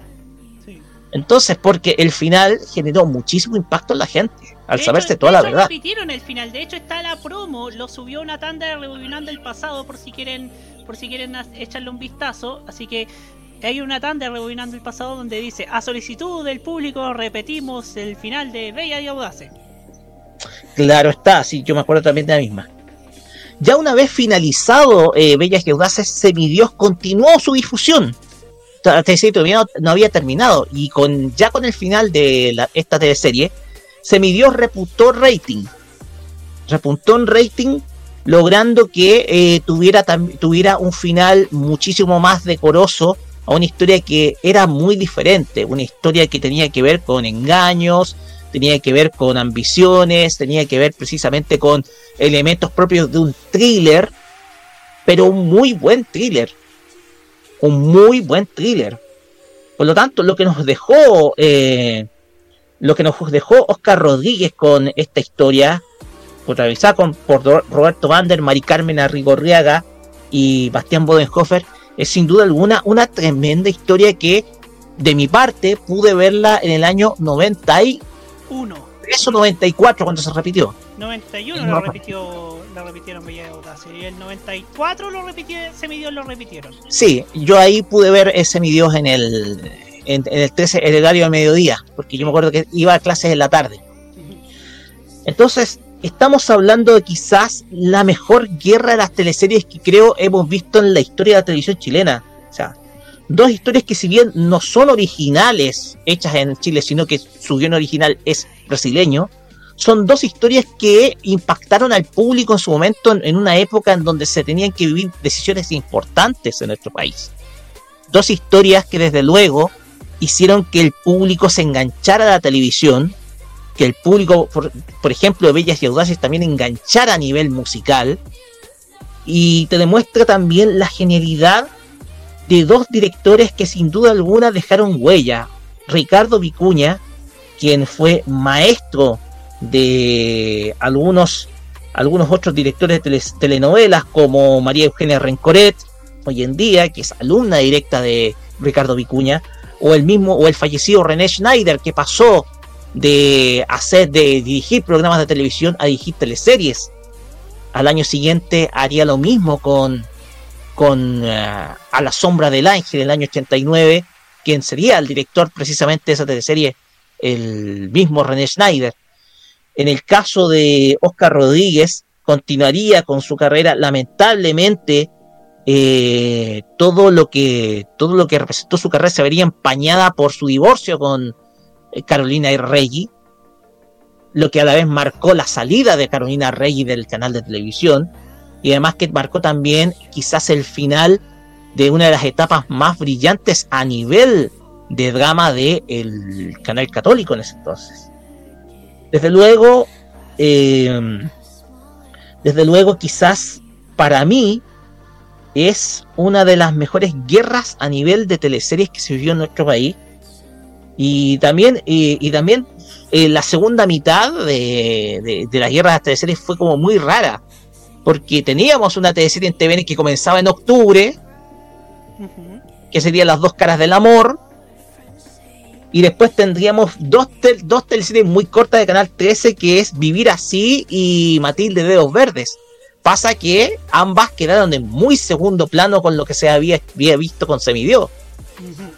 Y desde luego, eh, las dos caras del amor aprovechó un poco el hecho de tener casi el mismo elenco de, Bellas y Audaces para poder generar eh, muy buenos números, sobre todo al final, al final de un año 88 que para, tele- para TVN fue muy pero muy malo. Para mí yo creo esta tiene que ser, esta guerra de producciones dramáticas entre ambos canales debe ser la mejor dentro de la historia de la industria del drama en Chile. Debe ser la mejor. Debe ser la mejor porque vimos dos historias de enorme factura. Si bien TVN aprovechó el triunfo de esta guerra de teleseries marcando índices de rating pero bastante altos, también supo aprovechar comercializar la historia a través de la música, porque la producción musical, la producción musical que sacó eh, TVN fue eh, todo fue muy exitoso a nivel comercial. Si no me equivoco, tuvo disco de oro en su momento. Pero bien, sin duda alguna esta historia es para mí fascinante. Y para mí son dos grandes producciones dramáticas, Bellas y Audaces y Semidios. Y te demuestra que estamos eh, vimos que como una competencia entre dos canales nos entregó dos historias de gran factura y sobre todo dos historias que hasta el día de hoy son recordadas porque tení, tuvieron grandes elencos y grandes talentos que en ese entonces en nuestra televisión eh, vivían momentos complejos precisamente ya sean por persecución, amenazas o mensajes indirectos, pero que desde luego con el profesionalismo que tenían a nivel interpretativo y de actuación lograron sacar adelante historias que sin duda alguna son propias de la memorabilia del drama en nuestro país. Eso es lo que puedo contar de Bellas y Audaces, tengo que decirlo porque en mi casa se veía más en ese entonces Bellas y Audaces. Tengo que contarlo, claro está, porque eh, yo tengo recuerdos muy vivos de la teleserie, a pesar de que no entendía el contexto, ni la forma, ni nada, ni, nada de eso. Pero después cuando tú ves algunas escenas, tú te das cuenta del trasfondo y la historia detrás que hay. O sea, el final de Bellas y Audaces es impactante. Impactante por saber.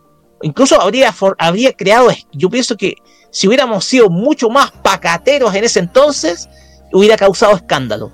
Pero yo pienso que el drama, el drama, el final de Bellas y Audaces está muy, estuvo muy bien construido y te demuestra también la altura que tuvo una actriz gigantesca que ya no está con nosotros, como es Sonia Viveros, y que la, y que como antagonista Ana María Gosmuri tuvo un tremendo, pero tremendo debut en, la, en lo que es la industria del drama en nuestro país.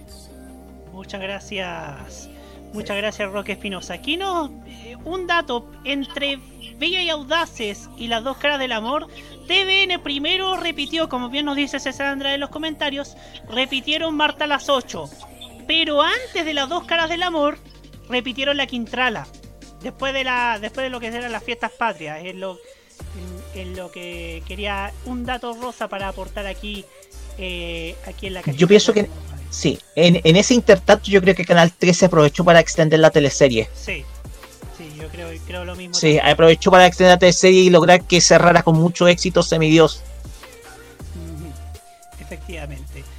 Hugo Cárez Navarro que fue el primero en que en pedir la palabra. Eh, bueno, gracias Roque por, por, por tu testimonio ocular. Es importante también tener esa atestiguación de primera fuente, primera mano de, de aquella, entre comillas, guerra de las teleseries, porque la primera guerra de las teleseries formal, si se puede decir, y retrotrayéndonos al primer tema en, eh, en discusión fue el año 93, porque fue el primer año en donde los dos canales de televisión tuvieron telenovelas en el primer semestre y pudo hacer la, se, pudo se, se, desarrolló la primera competencia entre teleseries a través del People Meter porque el rey el People Meter se había establecido en junio del 92 pero el segundo semestre del 92 TVN no tenía teleserie propia. Eh, el 80, eh, me para que ustedes sepan, justo hoy me encontré una entrevista a Cristian García Huidobro, eh, a, Nicolás Larraín, aquí en su programa de Envía X. Y Cristian García Huidobro dijo algo muy interesante respecto de ese Semidios. A él le habían ofrecido ser el papel de Ricardo Vander. De Roberto Vander, perdón. A él le ofrecieron ser el papel protagónico de Hugo Lemus, ¿sí o no? Era el. Sí, Hugo Leonardo Lemus. Exactamente. A él le ofrecieron el papel protagónico de, de, de además aprovechando que en ese entonces Cristian García Guidoro venía con una. En, una, en una etapa en, su de su, de su fama, había sido el protagonista de, de los Egigurren, ya estaba con el de Chincolajote, pero justamente fue por esa razón la cual declinó porque él estaba comprometido con las grabaciones de Chincolajote, tenía giras nacionales con, con, con, algunos café concept, estaba, reitero, en su pic de su carrera y se prefirió buscar eh, a otro actor como Vander, que fue una decisión polémica en su momento, ¿ah? fue una decisión muy polémica, ya pues él no era chileno, recordemos que él es holandés. y, había con carrera internacional, pero no era, no era una persona chilena, no y eso también generó cierto resquemor en- en cierto ambiente, pero eso se, se superó al poco tiempo. Y como bien decía Roque, eh, la teleserie que impuso eh, el primer lugar de sintonía fue Bellas y Audaces. Fue Bellas y Audaces la teleserie que más se vio entre marzo y agosto. Pero Semidios quedó con una paletita más allá y Semidios terminó en septiembre, los primeros días de septiembre, un poquito más allá de, de septiembre del 88 y, eso, y ese mes le hizo también un éxito, lo, lo hizo convertir en, en una teleserie que, que generó mucho éxito también y le hizo arrebatar el primer, entre comillas, arrebatar el primer lugar. Pero mientras estuvieron ambas teleseries, fue Bellas y Audaces la que, la que estaba ganando.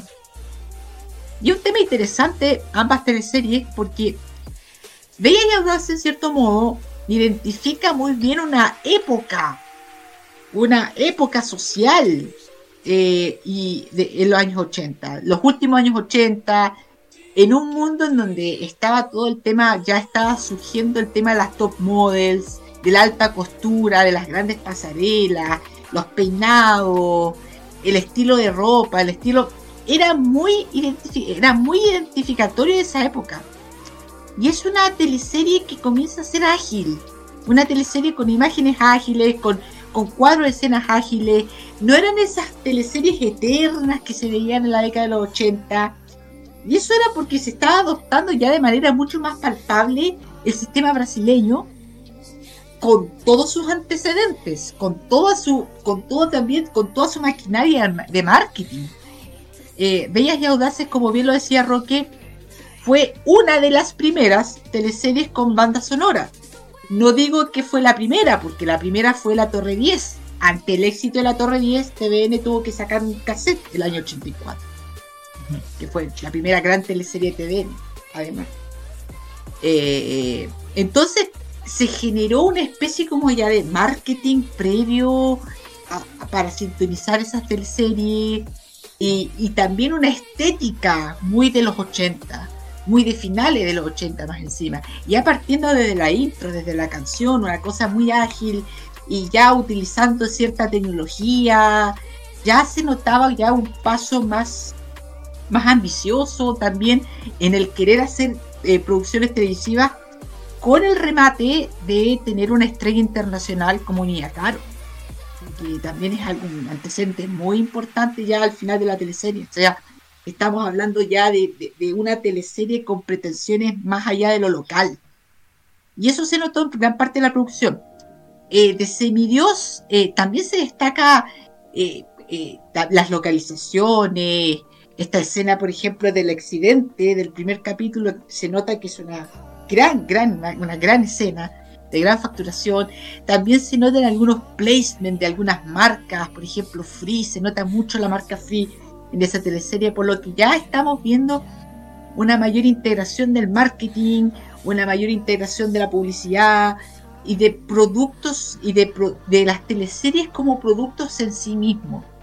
Es quizás la primera protoguerra de las teleseries más firme y que solamente se iba a ver ya con mayor magnitud el año, la década de los 90, específicamente el año 93. Pero ya se estaba olfateando lo que iba a comenzar a sentirse ya en los próximos años. Y además en un contexto social justamente de, en donde la televisión eh, fue una gran protagonista el año 88. O sea, todas las ideas políticas, sociales, económicas, se transmitieron a través de la televisión. Y en cierto modo también estas teleseries querían reflejar una opulencia, el éxito, un país que iba adelante, más allá de... No, no estoy diciendo que... El país ganador. No, necesariamente este era una cosa de una propaganda de la dictadura. No, no, no estoy hablando para nada. O sea, para eso estaban los otros programas. para eso Sí. estaban los programas que ya hemos hablado mucho.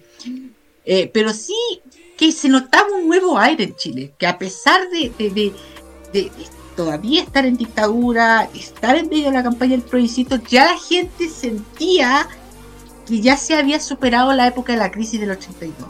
A eso es lo que voy.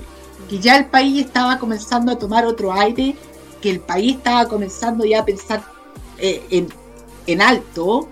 Y eso se refleja en la moda, en cómo se estaba comenzando a vestir la gente. Había comenzado a dejar de vestirse de una manera muy, muy sobria, muy artesa también, y a, a mostrar ropa más llamativa, peinados más, más llamativos, y configurar un país que ya estaba comenzando a, a sentirse un poquito más diferente que la década de los 80, en los años, los peores años de la dictadura, los peores años de la crisis más encima, y darse cuenta que estaba surgiendo un nuevo aire. Y eso, eso se refleja muy bien en ambas teleseries. Y por último, si ustedes han visto la película No, la de Pablo Larraín, protagonizada por Gabriel García Bernal, eh, se da una pequeña, un- una pequeña reseña de Bellas y Audaces. En la parte final. Sí, estoy nuevamente hablando María Romero. Voy a hacer un spoiler, pero sí, además ganó el no, por si acaso. ¡Buena, pues, María Romero! Para que sepan, es que sea. Eh, no, pero eh, es una cosa más o menos anacrónica, pero la, al terminar el plebiscito, a al personaje de Gael García Bernal se le encarga hacer la producción publicitaria de Bellas y Audaces. O sea, incluso ahí se incorpora, se, se se- se quiso incluso incorporar un elemento de esa época para la película. Y eso que fue la película vista en muchos países, o sea, no entenderían mucho qué, qué, teni- qué diantres hacía esta telenovela. Pero, pero es un dato que demuestra el nivel de éxito que tuvo Bellas y Audaces y el nivel de recordación que tuvo esa teleserie en ese año, aunque reitero, anacrónica, porque Bellas y Audaces fue anterior al plebiscito y la historia lo muestra como que se estuviesen desarrollando Bellas y Audaces para el 89. ¿ah? Un dato más o menos interesante, pero que, que también remarca que estas teleseries tuvieron mucha, mucha, mucha fama y hicieron, por ejemplo, Roberto Ander una estrella musical, lo invitaron a los programas de televisión la- una vez más, Asado Gigante, Fue etcétera. candidato y- a los guapetones la Teletón también. Claro, claro, o sea, fue, fue algo que marcó mucho y, y- y también vinculado a- al contexto político, quien sufrió bastante fue la Ana María quien fue- era la estrella principal de Bellas y Audaces, la gran La- figura. era, fue su debut. Exactamente, fue su Fue debut, debut. y quien participó en la campaña no, y eso significó el despido. Todo lo contrario con las personas que, con, con los actores de que, que participaron en Semillos, como Bastián Bodenhofer, la mismísima Carolina Arregui, que sí participaron en la campaña del no y, y no sufrieron grandes consecuencias. Otra, un detalle relacionado, porque esto lo comentaba muchísimo con Roberto, pero por interno, en una conversación que tuvimos, es que much- en Bellas y Audaces hubieron muchos actores que eran reconocidos opositores a la dictadura. Uno de ellos, Óscar Hernández, que como todos sabrán es militante del Partido Comunista, logró actuar en Bellas y Audaces sin problemas. Lo que te habla que yo creo que el caso de Óscar Hernández debió, debió ocultar sobre todo su, su actividad política fuera de lo mediático para no quedarse sin pega. Claro. Lo mismo y lo mismo Ramón Farías también, otro otro quien era otro de los galanes que estaban dentro del dentro de la teleserie y eh, que eh, otro de los galanes que estaban ahí también era un reconocido opositor al régimen y que luego obviamente el tema es que en el caso de Ramón Farías era tan reconocido en el ambiente artístico que yo creo que eh, las autoridades del canal yo creo que se vieron forzadas a no hacer nada nada de él además que era un galán tenía una excelente posición a nivel televisivo entonces Ramón Farías tuvo, eh, tuvo ese privilegio a pesar de ser eh, un reconocido opositor al régimen. El caso de Oscar Hernández, o sí, es el que más me sorprende. Yo pienso que tiene que haber contado tal vez con el apadrinamiento del mismo Ricardo Vicuña. Igual como lo hicieron con Luis Alar- con el fallecido Luis Alarcón en su momento. Es que el propio, el propio Vicuña era opositor. También era opositor. Y él mismo, fue- tengo entendido que estuvo en una fiesta. También tuvo problemas, consecuencias por, por, por haber participado en la franja, eh, en el no y todo ese sentido, en todos esos temas. Pero esto, esto es algo que podría, podríamos adelantar de lo que se va a hablar en las próximas semanas. El gran tema de la dictadura creo yo, no es que censuraba tanto, es que era más arbitraria que censuradora. Arbitraria en el sentido de que la censura no era total, pero sí era más arbitraria. O sea, la censura no era total, pero sí era más selectiva. Y era en temporadas. O sea, había momentos en que la censura era más rígida, otros en que era más laxa, otras que se volvía más rígida y otras más laxa. No era una censura constante, como alguien podría creer que fue la dictadura. No, fueron procesos de apertura, de cerrojo, apertura, cerrojo, apertura, cerrojo, hasta que ya se ganó el no y ya prácticamente comenzó una apertura total en todos los medios. Pero eso es un tema que podríamos nosotros, nuevamente otro tema en tabla, que se podría hablar en, en las semanas venideras. Claro, claro. Eh, y bueno, También en estos casos también bastante, hubieron también casos bastante normales en esta TS en la, esta guerra de teleserie, porque eh, bueno, to- el más conocido es el caso de Ana María Gasmuri, quien eh, luego del final de la teleserie fue completamente exonerada del canal por su participación en la franja del no. Recordemos que Ana María Gasmuri debutó en esta teleserie, o sea, fue su gran debut y tuvo un debut como una antiheroína como una casi cuasi villana, digámoslo, porque hacía sufrir muchísimo a- al, al- personaje que es Sonia Vivero, que ustedes sabrán era una de las grandes heroínas de la serie en aquel entonces. El caso de Julio Jung. ¿Qué pasó con Julio Jung? Bueno, Julio Jung estaba en la otra teleserie en Semidios.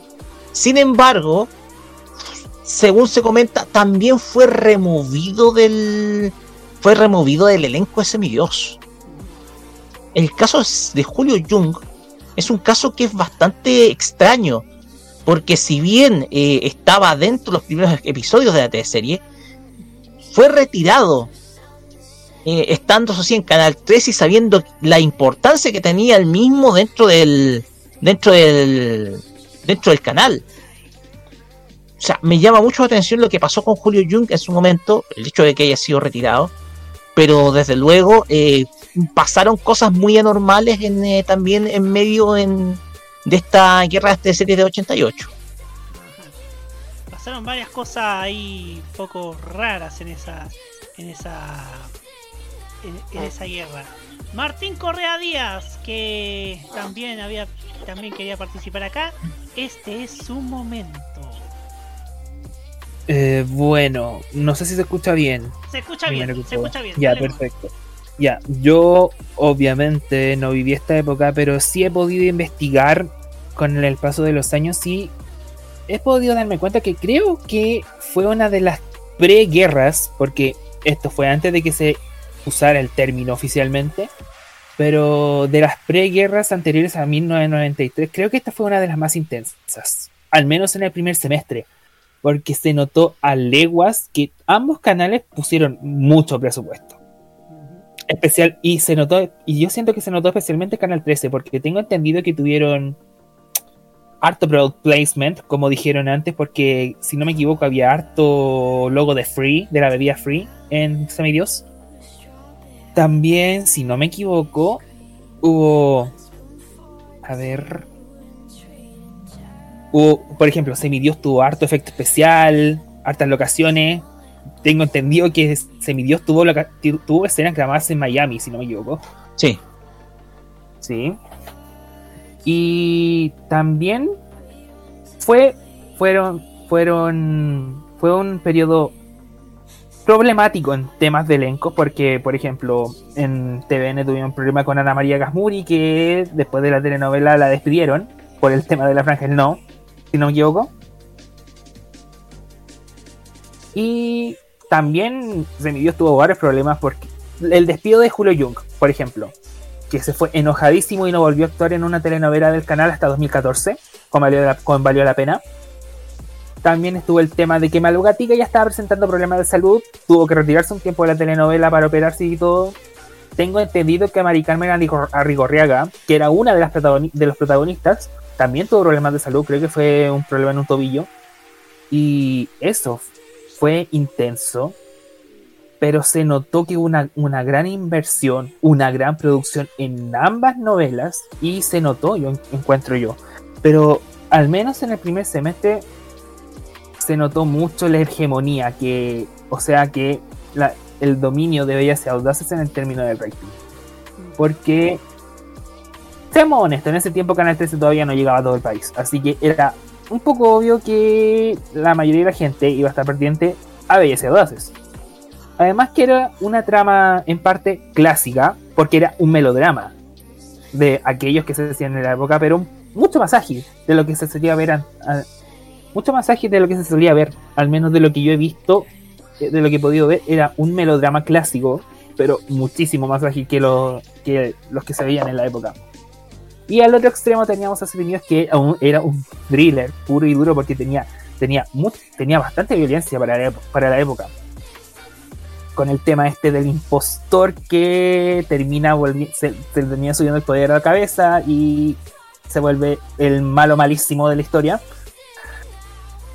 Pero bueno, siento que en general el primer semestre fue intenso. Y como ustedes dijeron, el dominio en términos de rating fue principalmente de Bellas Audaces, con Semidios tomando la botuda cuando terminó Bellas y Audaces y le tocó competir con la repetición de Marta a las 8. Ya que, si no me equivoco, Bellas y Audaces terminó el 15 de agosto y Semidios el 2 de septiembre. Tuvo, hubo un tiempo en que Semidios técnicamente estuvo corriendo sola. A pesar de que Marta 8 también tuvo buena sintonía en esa repetición. Y eso en general, el primer semestre fue intenso. Y se notó porque tengo entendido que ambas telenovelas tuvieron excelente rating, a pesar de la ventaja que tuvo una sobre la otra. Son recordadas hasta el día de hoy por la gente, eso se nota, especialmente Bellas y Audaces. Principalmente, en parte por el hecho de que está completa en YouTube. Seamos honestos, con- seamos honestos con tema. Y también por el hecho de su banda sonora vendió como pan caliente. El tema central pegó mucho. Y fue uno de los hits del año, por lo que tengo entendido. Y el resto de las canciones también eran bastante recordadas. Para mí, Chayanne, Mecano, también Chayanne, Mecano. Mocedades. a, a ese, ahí, a ese punto quería llegar. Que mi favorita del soundtrack de BS Audaces, aparte de la de la intro, era Quién más que yo de Mocedades. Yo siento que aparte de la de la intro, esa es como una de las más recordadas del soundtrack entero. Y bueno, fue un semestre intenso, pero se diluyó bastante el siguiente semestre. Porque tan, porque en sí las dos caras del amor, que fue la sucesora de Bellas y Audaces, no fue muy recordada. Creo que no marcó tanto rating como su antecesora. Y solo- Le ganó. Le o sea, no, no marcó tanto. Lo que sí es que por qué se demoró tanto en su producción, en su lanzamiento, es porque era virtualmente la- el mismo equipo que trabajó en Bella y Audaces. Por lo tanto, una vez terminado, tenían que trabajar al tiro con la otra teleserie. Sí, pues que en este caso estaba, bajo, estaba bajo dirección de Vicente Sabatini, las dos caras del amor. Entonces, Irónico, irónico, porque si no me equivoco, Sabatini de ese mismo semestre dirigió Vivir así en el 13. Sí. trabajó en dos, es, eh, tuvo dos bandas, de hecho. Exactamente. Y compitió en el mismo tiempo prácticamente. Literalmente. Ese fue un semestre de telenovelas cortas porque Las dos caras del amor tuvo, tuvo 55 capítulos, si no me equivoco. Fue muy corta. De octubre a Sí, fue diciembre, más que nada. de octubre a diciembre. Y vivir así, vivir así tuvo 41 y Matilde de Dos Verdes. y Matilde de Dos Verdes tuvo 31.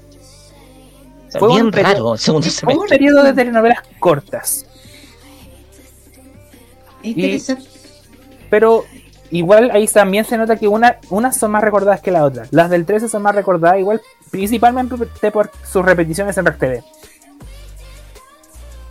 Ajá, efectivamente. Oye, Hugo, ¿qué ibas a Porque lo dije y también en su momento es importante rescatar que Vivir así y Matilde de Ojos Verdes fueron realizadas por dos grandes, grandes dramaturgos chilenos, y yo creo que lo sabe Martín.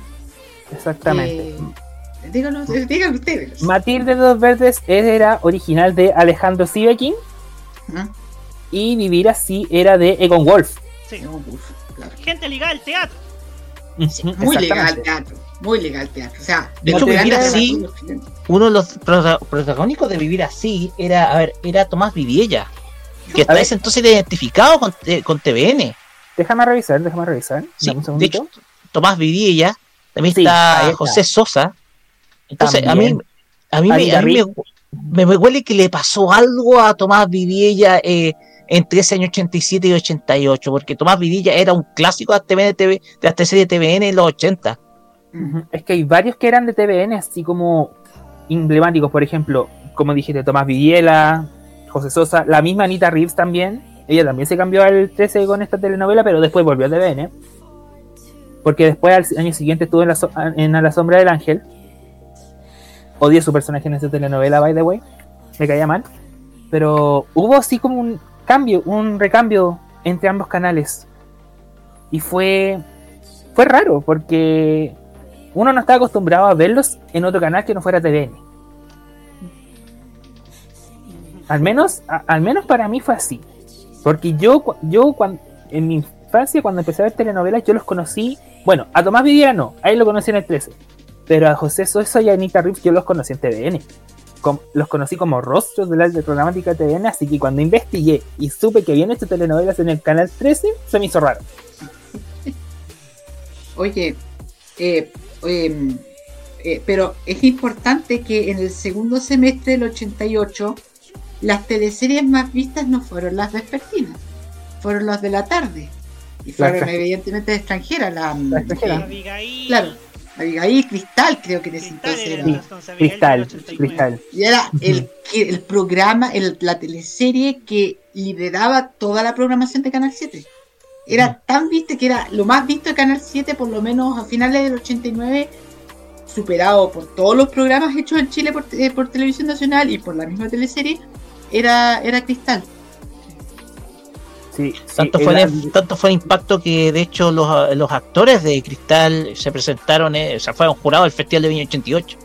sí, Cristal, si no me equivoco, la protagonizaba una actriz que se llamaba Jan, Janet Rodríguez y Carlos Yanni Rodríguez y Carlos Rodríguez, Matas. Carlos Matas y Sí, yo me Lupita estaba Ferrer, si no me equivoco, también estaba ahí. confundiendo con Abi- me estaba confundiendo con Abigail porque estuve a punto de nombrar a la Catherine Fulop. Porque la Catherine Fulop era la de Abigail. Sí, Lupita Ya, pero- Ferrer era otra destacada También. actriz de esa teleserie. También. Una leyenda Sí, de las actuaciones en Venezuela. Sí, ha hecho telenovelas en varias partes. En, en Venezuela, también en México, si no me equivoco. Sí. También en Miami, también. Sí, sí, también he trabajado en Miami, en Telemundo, sí, exactamente. Pero bueno, en general esa fue mi opinión a lo que fue el- la guerra, a lo que fueron las la guerra de telenovelas en 1988. Y en general creo que quedó claro que Bellas y Audaces fue lo que mejor parado salió en TVN ese año, porque TVN en 1988 fue un caos. O por no, Exacto. por, no- por no decir una- un apocalipsis, porque estaban en las napas. Eso sería, eso sería lo que voy a decir por ahora. Efectivamente, muchas gracias Martín, muchas gracias a todos los que participaron a, recordar acerca de un año tan trascendental para Chile y consecuentemente para nuestra televisión como lo fue el 88, que si bien que fue tan intenso en la vida política y la vida social como también lo fue en la industria televisiva. Tenemos comentarios. César Andrade nos aporta otro dato, las actrices Consuelo Holzapel y Silvia Santelices estaban contempladas para Bellas y Audaces, pero fueron vetadas. Sabemos, no podemos saber por qué. Aquí nos dice, nos decía César Andrade. Obviamente Rubén Ignacio Araneda Manríquez y otros no estuvieron colaborando con el, con la parodia de Happening que era feas y patudas. Sí. sí. Otra parodia muy recordada también de, de las tantas parodias que había hecho Happening en ese entonces. La de Bellas y Audaces, Feas y Patudas es también una más recordada. O sea, hasta ese punto tú puedes ver el éxito y la influencia cultural que tuvo la teleserie en su momento. Sí. Ah, ah, y ahora que mencionaron a Silvia Santelices que estaba vetada de TVN para Bellas y Audaces, ella al, segun- al segundo semestre del 88 estu- se fue al 13, porque ella estuvo en vivir, estuvo en vivir así. Sí. Y después, al 89, volvió a TVN para interpretar a Eliana Riesling en A la sombra del ángel, principalmente en la tercera etapa, cuando ya estaban en los 80. Porque Y también el protagonizar la miniserie Teresa Los Andes. También, como la mamá de Juanita Fernández. Y en la, en la sombra del ángel, ella tomó el papel de Liana que originalmente en las dos primeras etapas lo interpretó Francisca Castillo. Efectivamente. Videoteca PTP también nos dice, sobre Anita Rips volvió a interpretar a la señorita Amanda en ese invento raro de Rabani llamado Happening, Happening PM. ¿Qué era eso? Happening 89, más que Ah, nada. ¿sabéis qué? Hablando del año 88, me acordé de quién fue uno de los protagónicos de la teleserie siguiente TVN, Las dos caras del amor. ¿Cuál? Mónica Carrasco. ¿Verdad? Mónica Sí. Carrasco fue una de las protagónicas de esa teleserie. Si no me equivoco, fue una de las pocas telenovelas en las cuales Mónica Carrasco participó en su momento antes de los Venegas. Exacto. Ajá. Pues bien, con esto cerramos el tema del día de hoy. Agradecemos como siempre este grato momento para recordar. Y como siempre, Martín Correa Díaz, es tu momento para presentar el siguiente tema. Ok, con este tema yo tengo una dualidad, por decirlo así, porque en parte me da vibras de escucharlo en un día de lluvia, pero al mismo tiempo es como perfecto para escucharlo así como en una noche de sábado, cuando estés caminando en la calle y estás así como solo para ir caminando y es como súper ambiental para mí y suena excelente. Pero bueno, lo dejo con el tema. Esto es Bloom en la voz de Troy Sivan. Disfruten. Así es. Y a la vuelta, las reflexiones finales del día de hoy.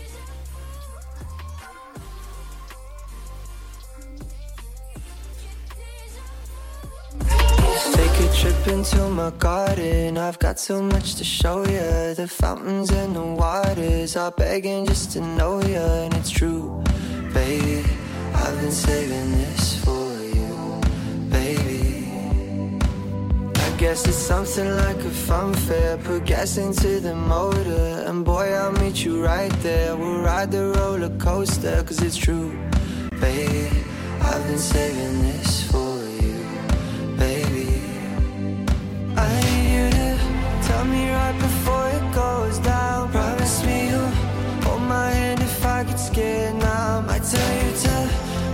second, baby, slow it down. You should know I, you should know I. Yeah, I bloom,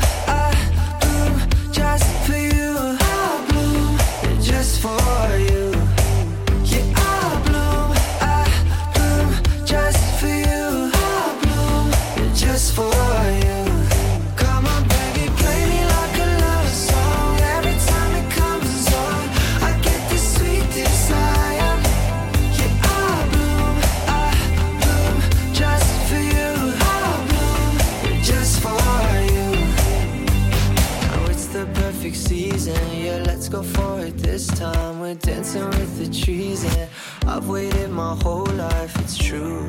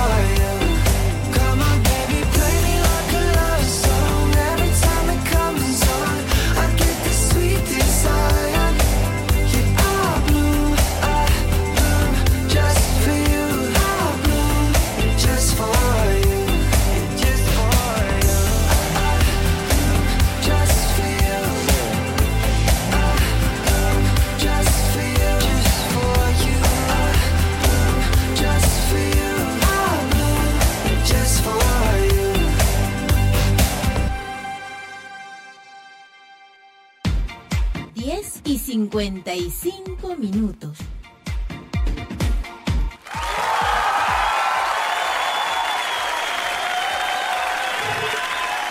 Ok, ya estamos de regreso aquí en la cajita para cerrar el capítulo del día de hoy.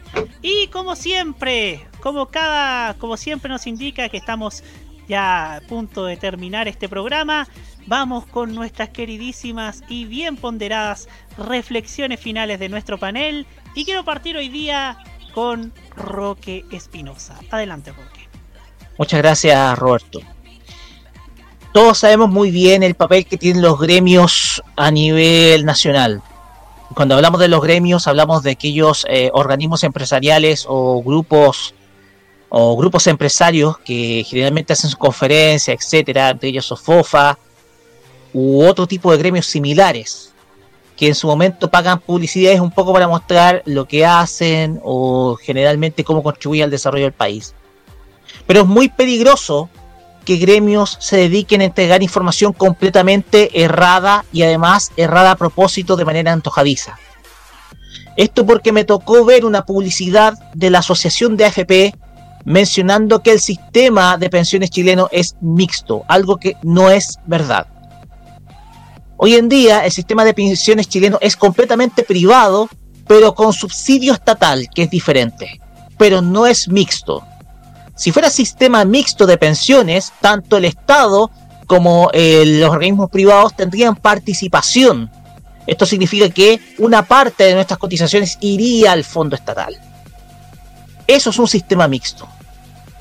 Pero lo que está viviendo el país y lo que está contando la Asociación de FP en sus publicidades es completamente falso. Y aquí yo meto eh, mi comentario producto de que se le está entregando información de manera truculenta a, a las personas sobre eh, enfrentar un proceso que hoy en día se está viendo como es el de reforma previsional y que se está buscando de que la totalidad del 6% vaya a las, a las cuentas individuales en las AFP de los trabajadores. Obviando claramente la alternativa de que un porcentaje de ese 6% vaya a cuentas colectivas o de reparto. Cuando tú creas un gremio empresarial, porque pensemos que la Asociación de FP nació con el, nació con el sistema en el año 81, uno tiene que pensar de que no solamente nació un sistema, sino que nació un gremio. Y un gremio que hoy en día es demasiado poderoso, tanto que tiene influencia en diversos medios de comunicación, tiene influencia también como eh, avisante en los noticiarios y programas de opinión. Por lo tanto, hay que tener mucho cuidado con las publicidades que está lanzando la asociación de FP. Porque desde luego, esa información que entrega de que el sistema chileno es mixto es una información completamente falsa. Eso no más. Muchas gracias, Roque Espinosa. Hugo Cárez Navarro, su turno. Me parece preocupante eh, el nivel que está llegando el matinal de Chilevisión con sus debates políticos. Mientras todos los otros canales, o por lo menos Televisión Nacional y Canal 3, están tratando de reflejar contenidos más abiertos en sus matinales y más misceláneos, Chilevisión está comenzando a adoptar ya el rol tristemente célebre de programas como intratables en Argentina y aquí en el caso chileno es Sin Filtro. Después no se quejen de que la, de la democracia esté cayendo, se esté deteriorando, o de que aparezcan personajes en las elecciones eh, que hablen pachotadas. No se quejen después los quienes participan en este programa o quienes conducen el matinal de televisión de que la democracia está en crisis y ellos mismos están aportando para eso. Listo, gracias. Muchas gracias, Hugo Cárez Navarro. Cortita y precisa. ¿ah? En fin, eh, yo por acá no tengo ninguna reflexión, solamente eh, los quiero invitar para la próxima semana, a esta misma hora, en este mismo horario, en este mismo, en esta misma radio y si Dios quiere en, en este mismo canal. Los despedimos, gracias Roque, gracias Hugo, gracias Martín y nos vemos la próxima semana en un nuevo capítulo de La Cajita aquí en modoradio.cl. Chau chau. Chau. Chau chau.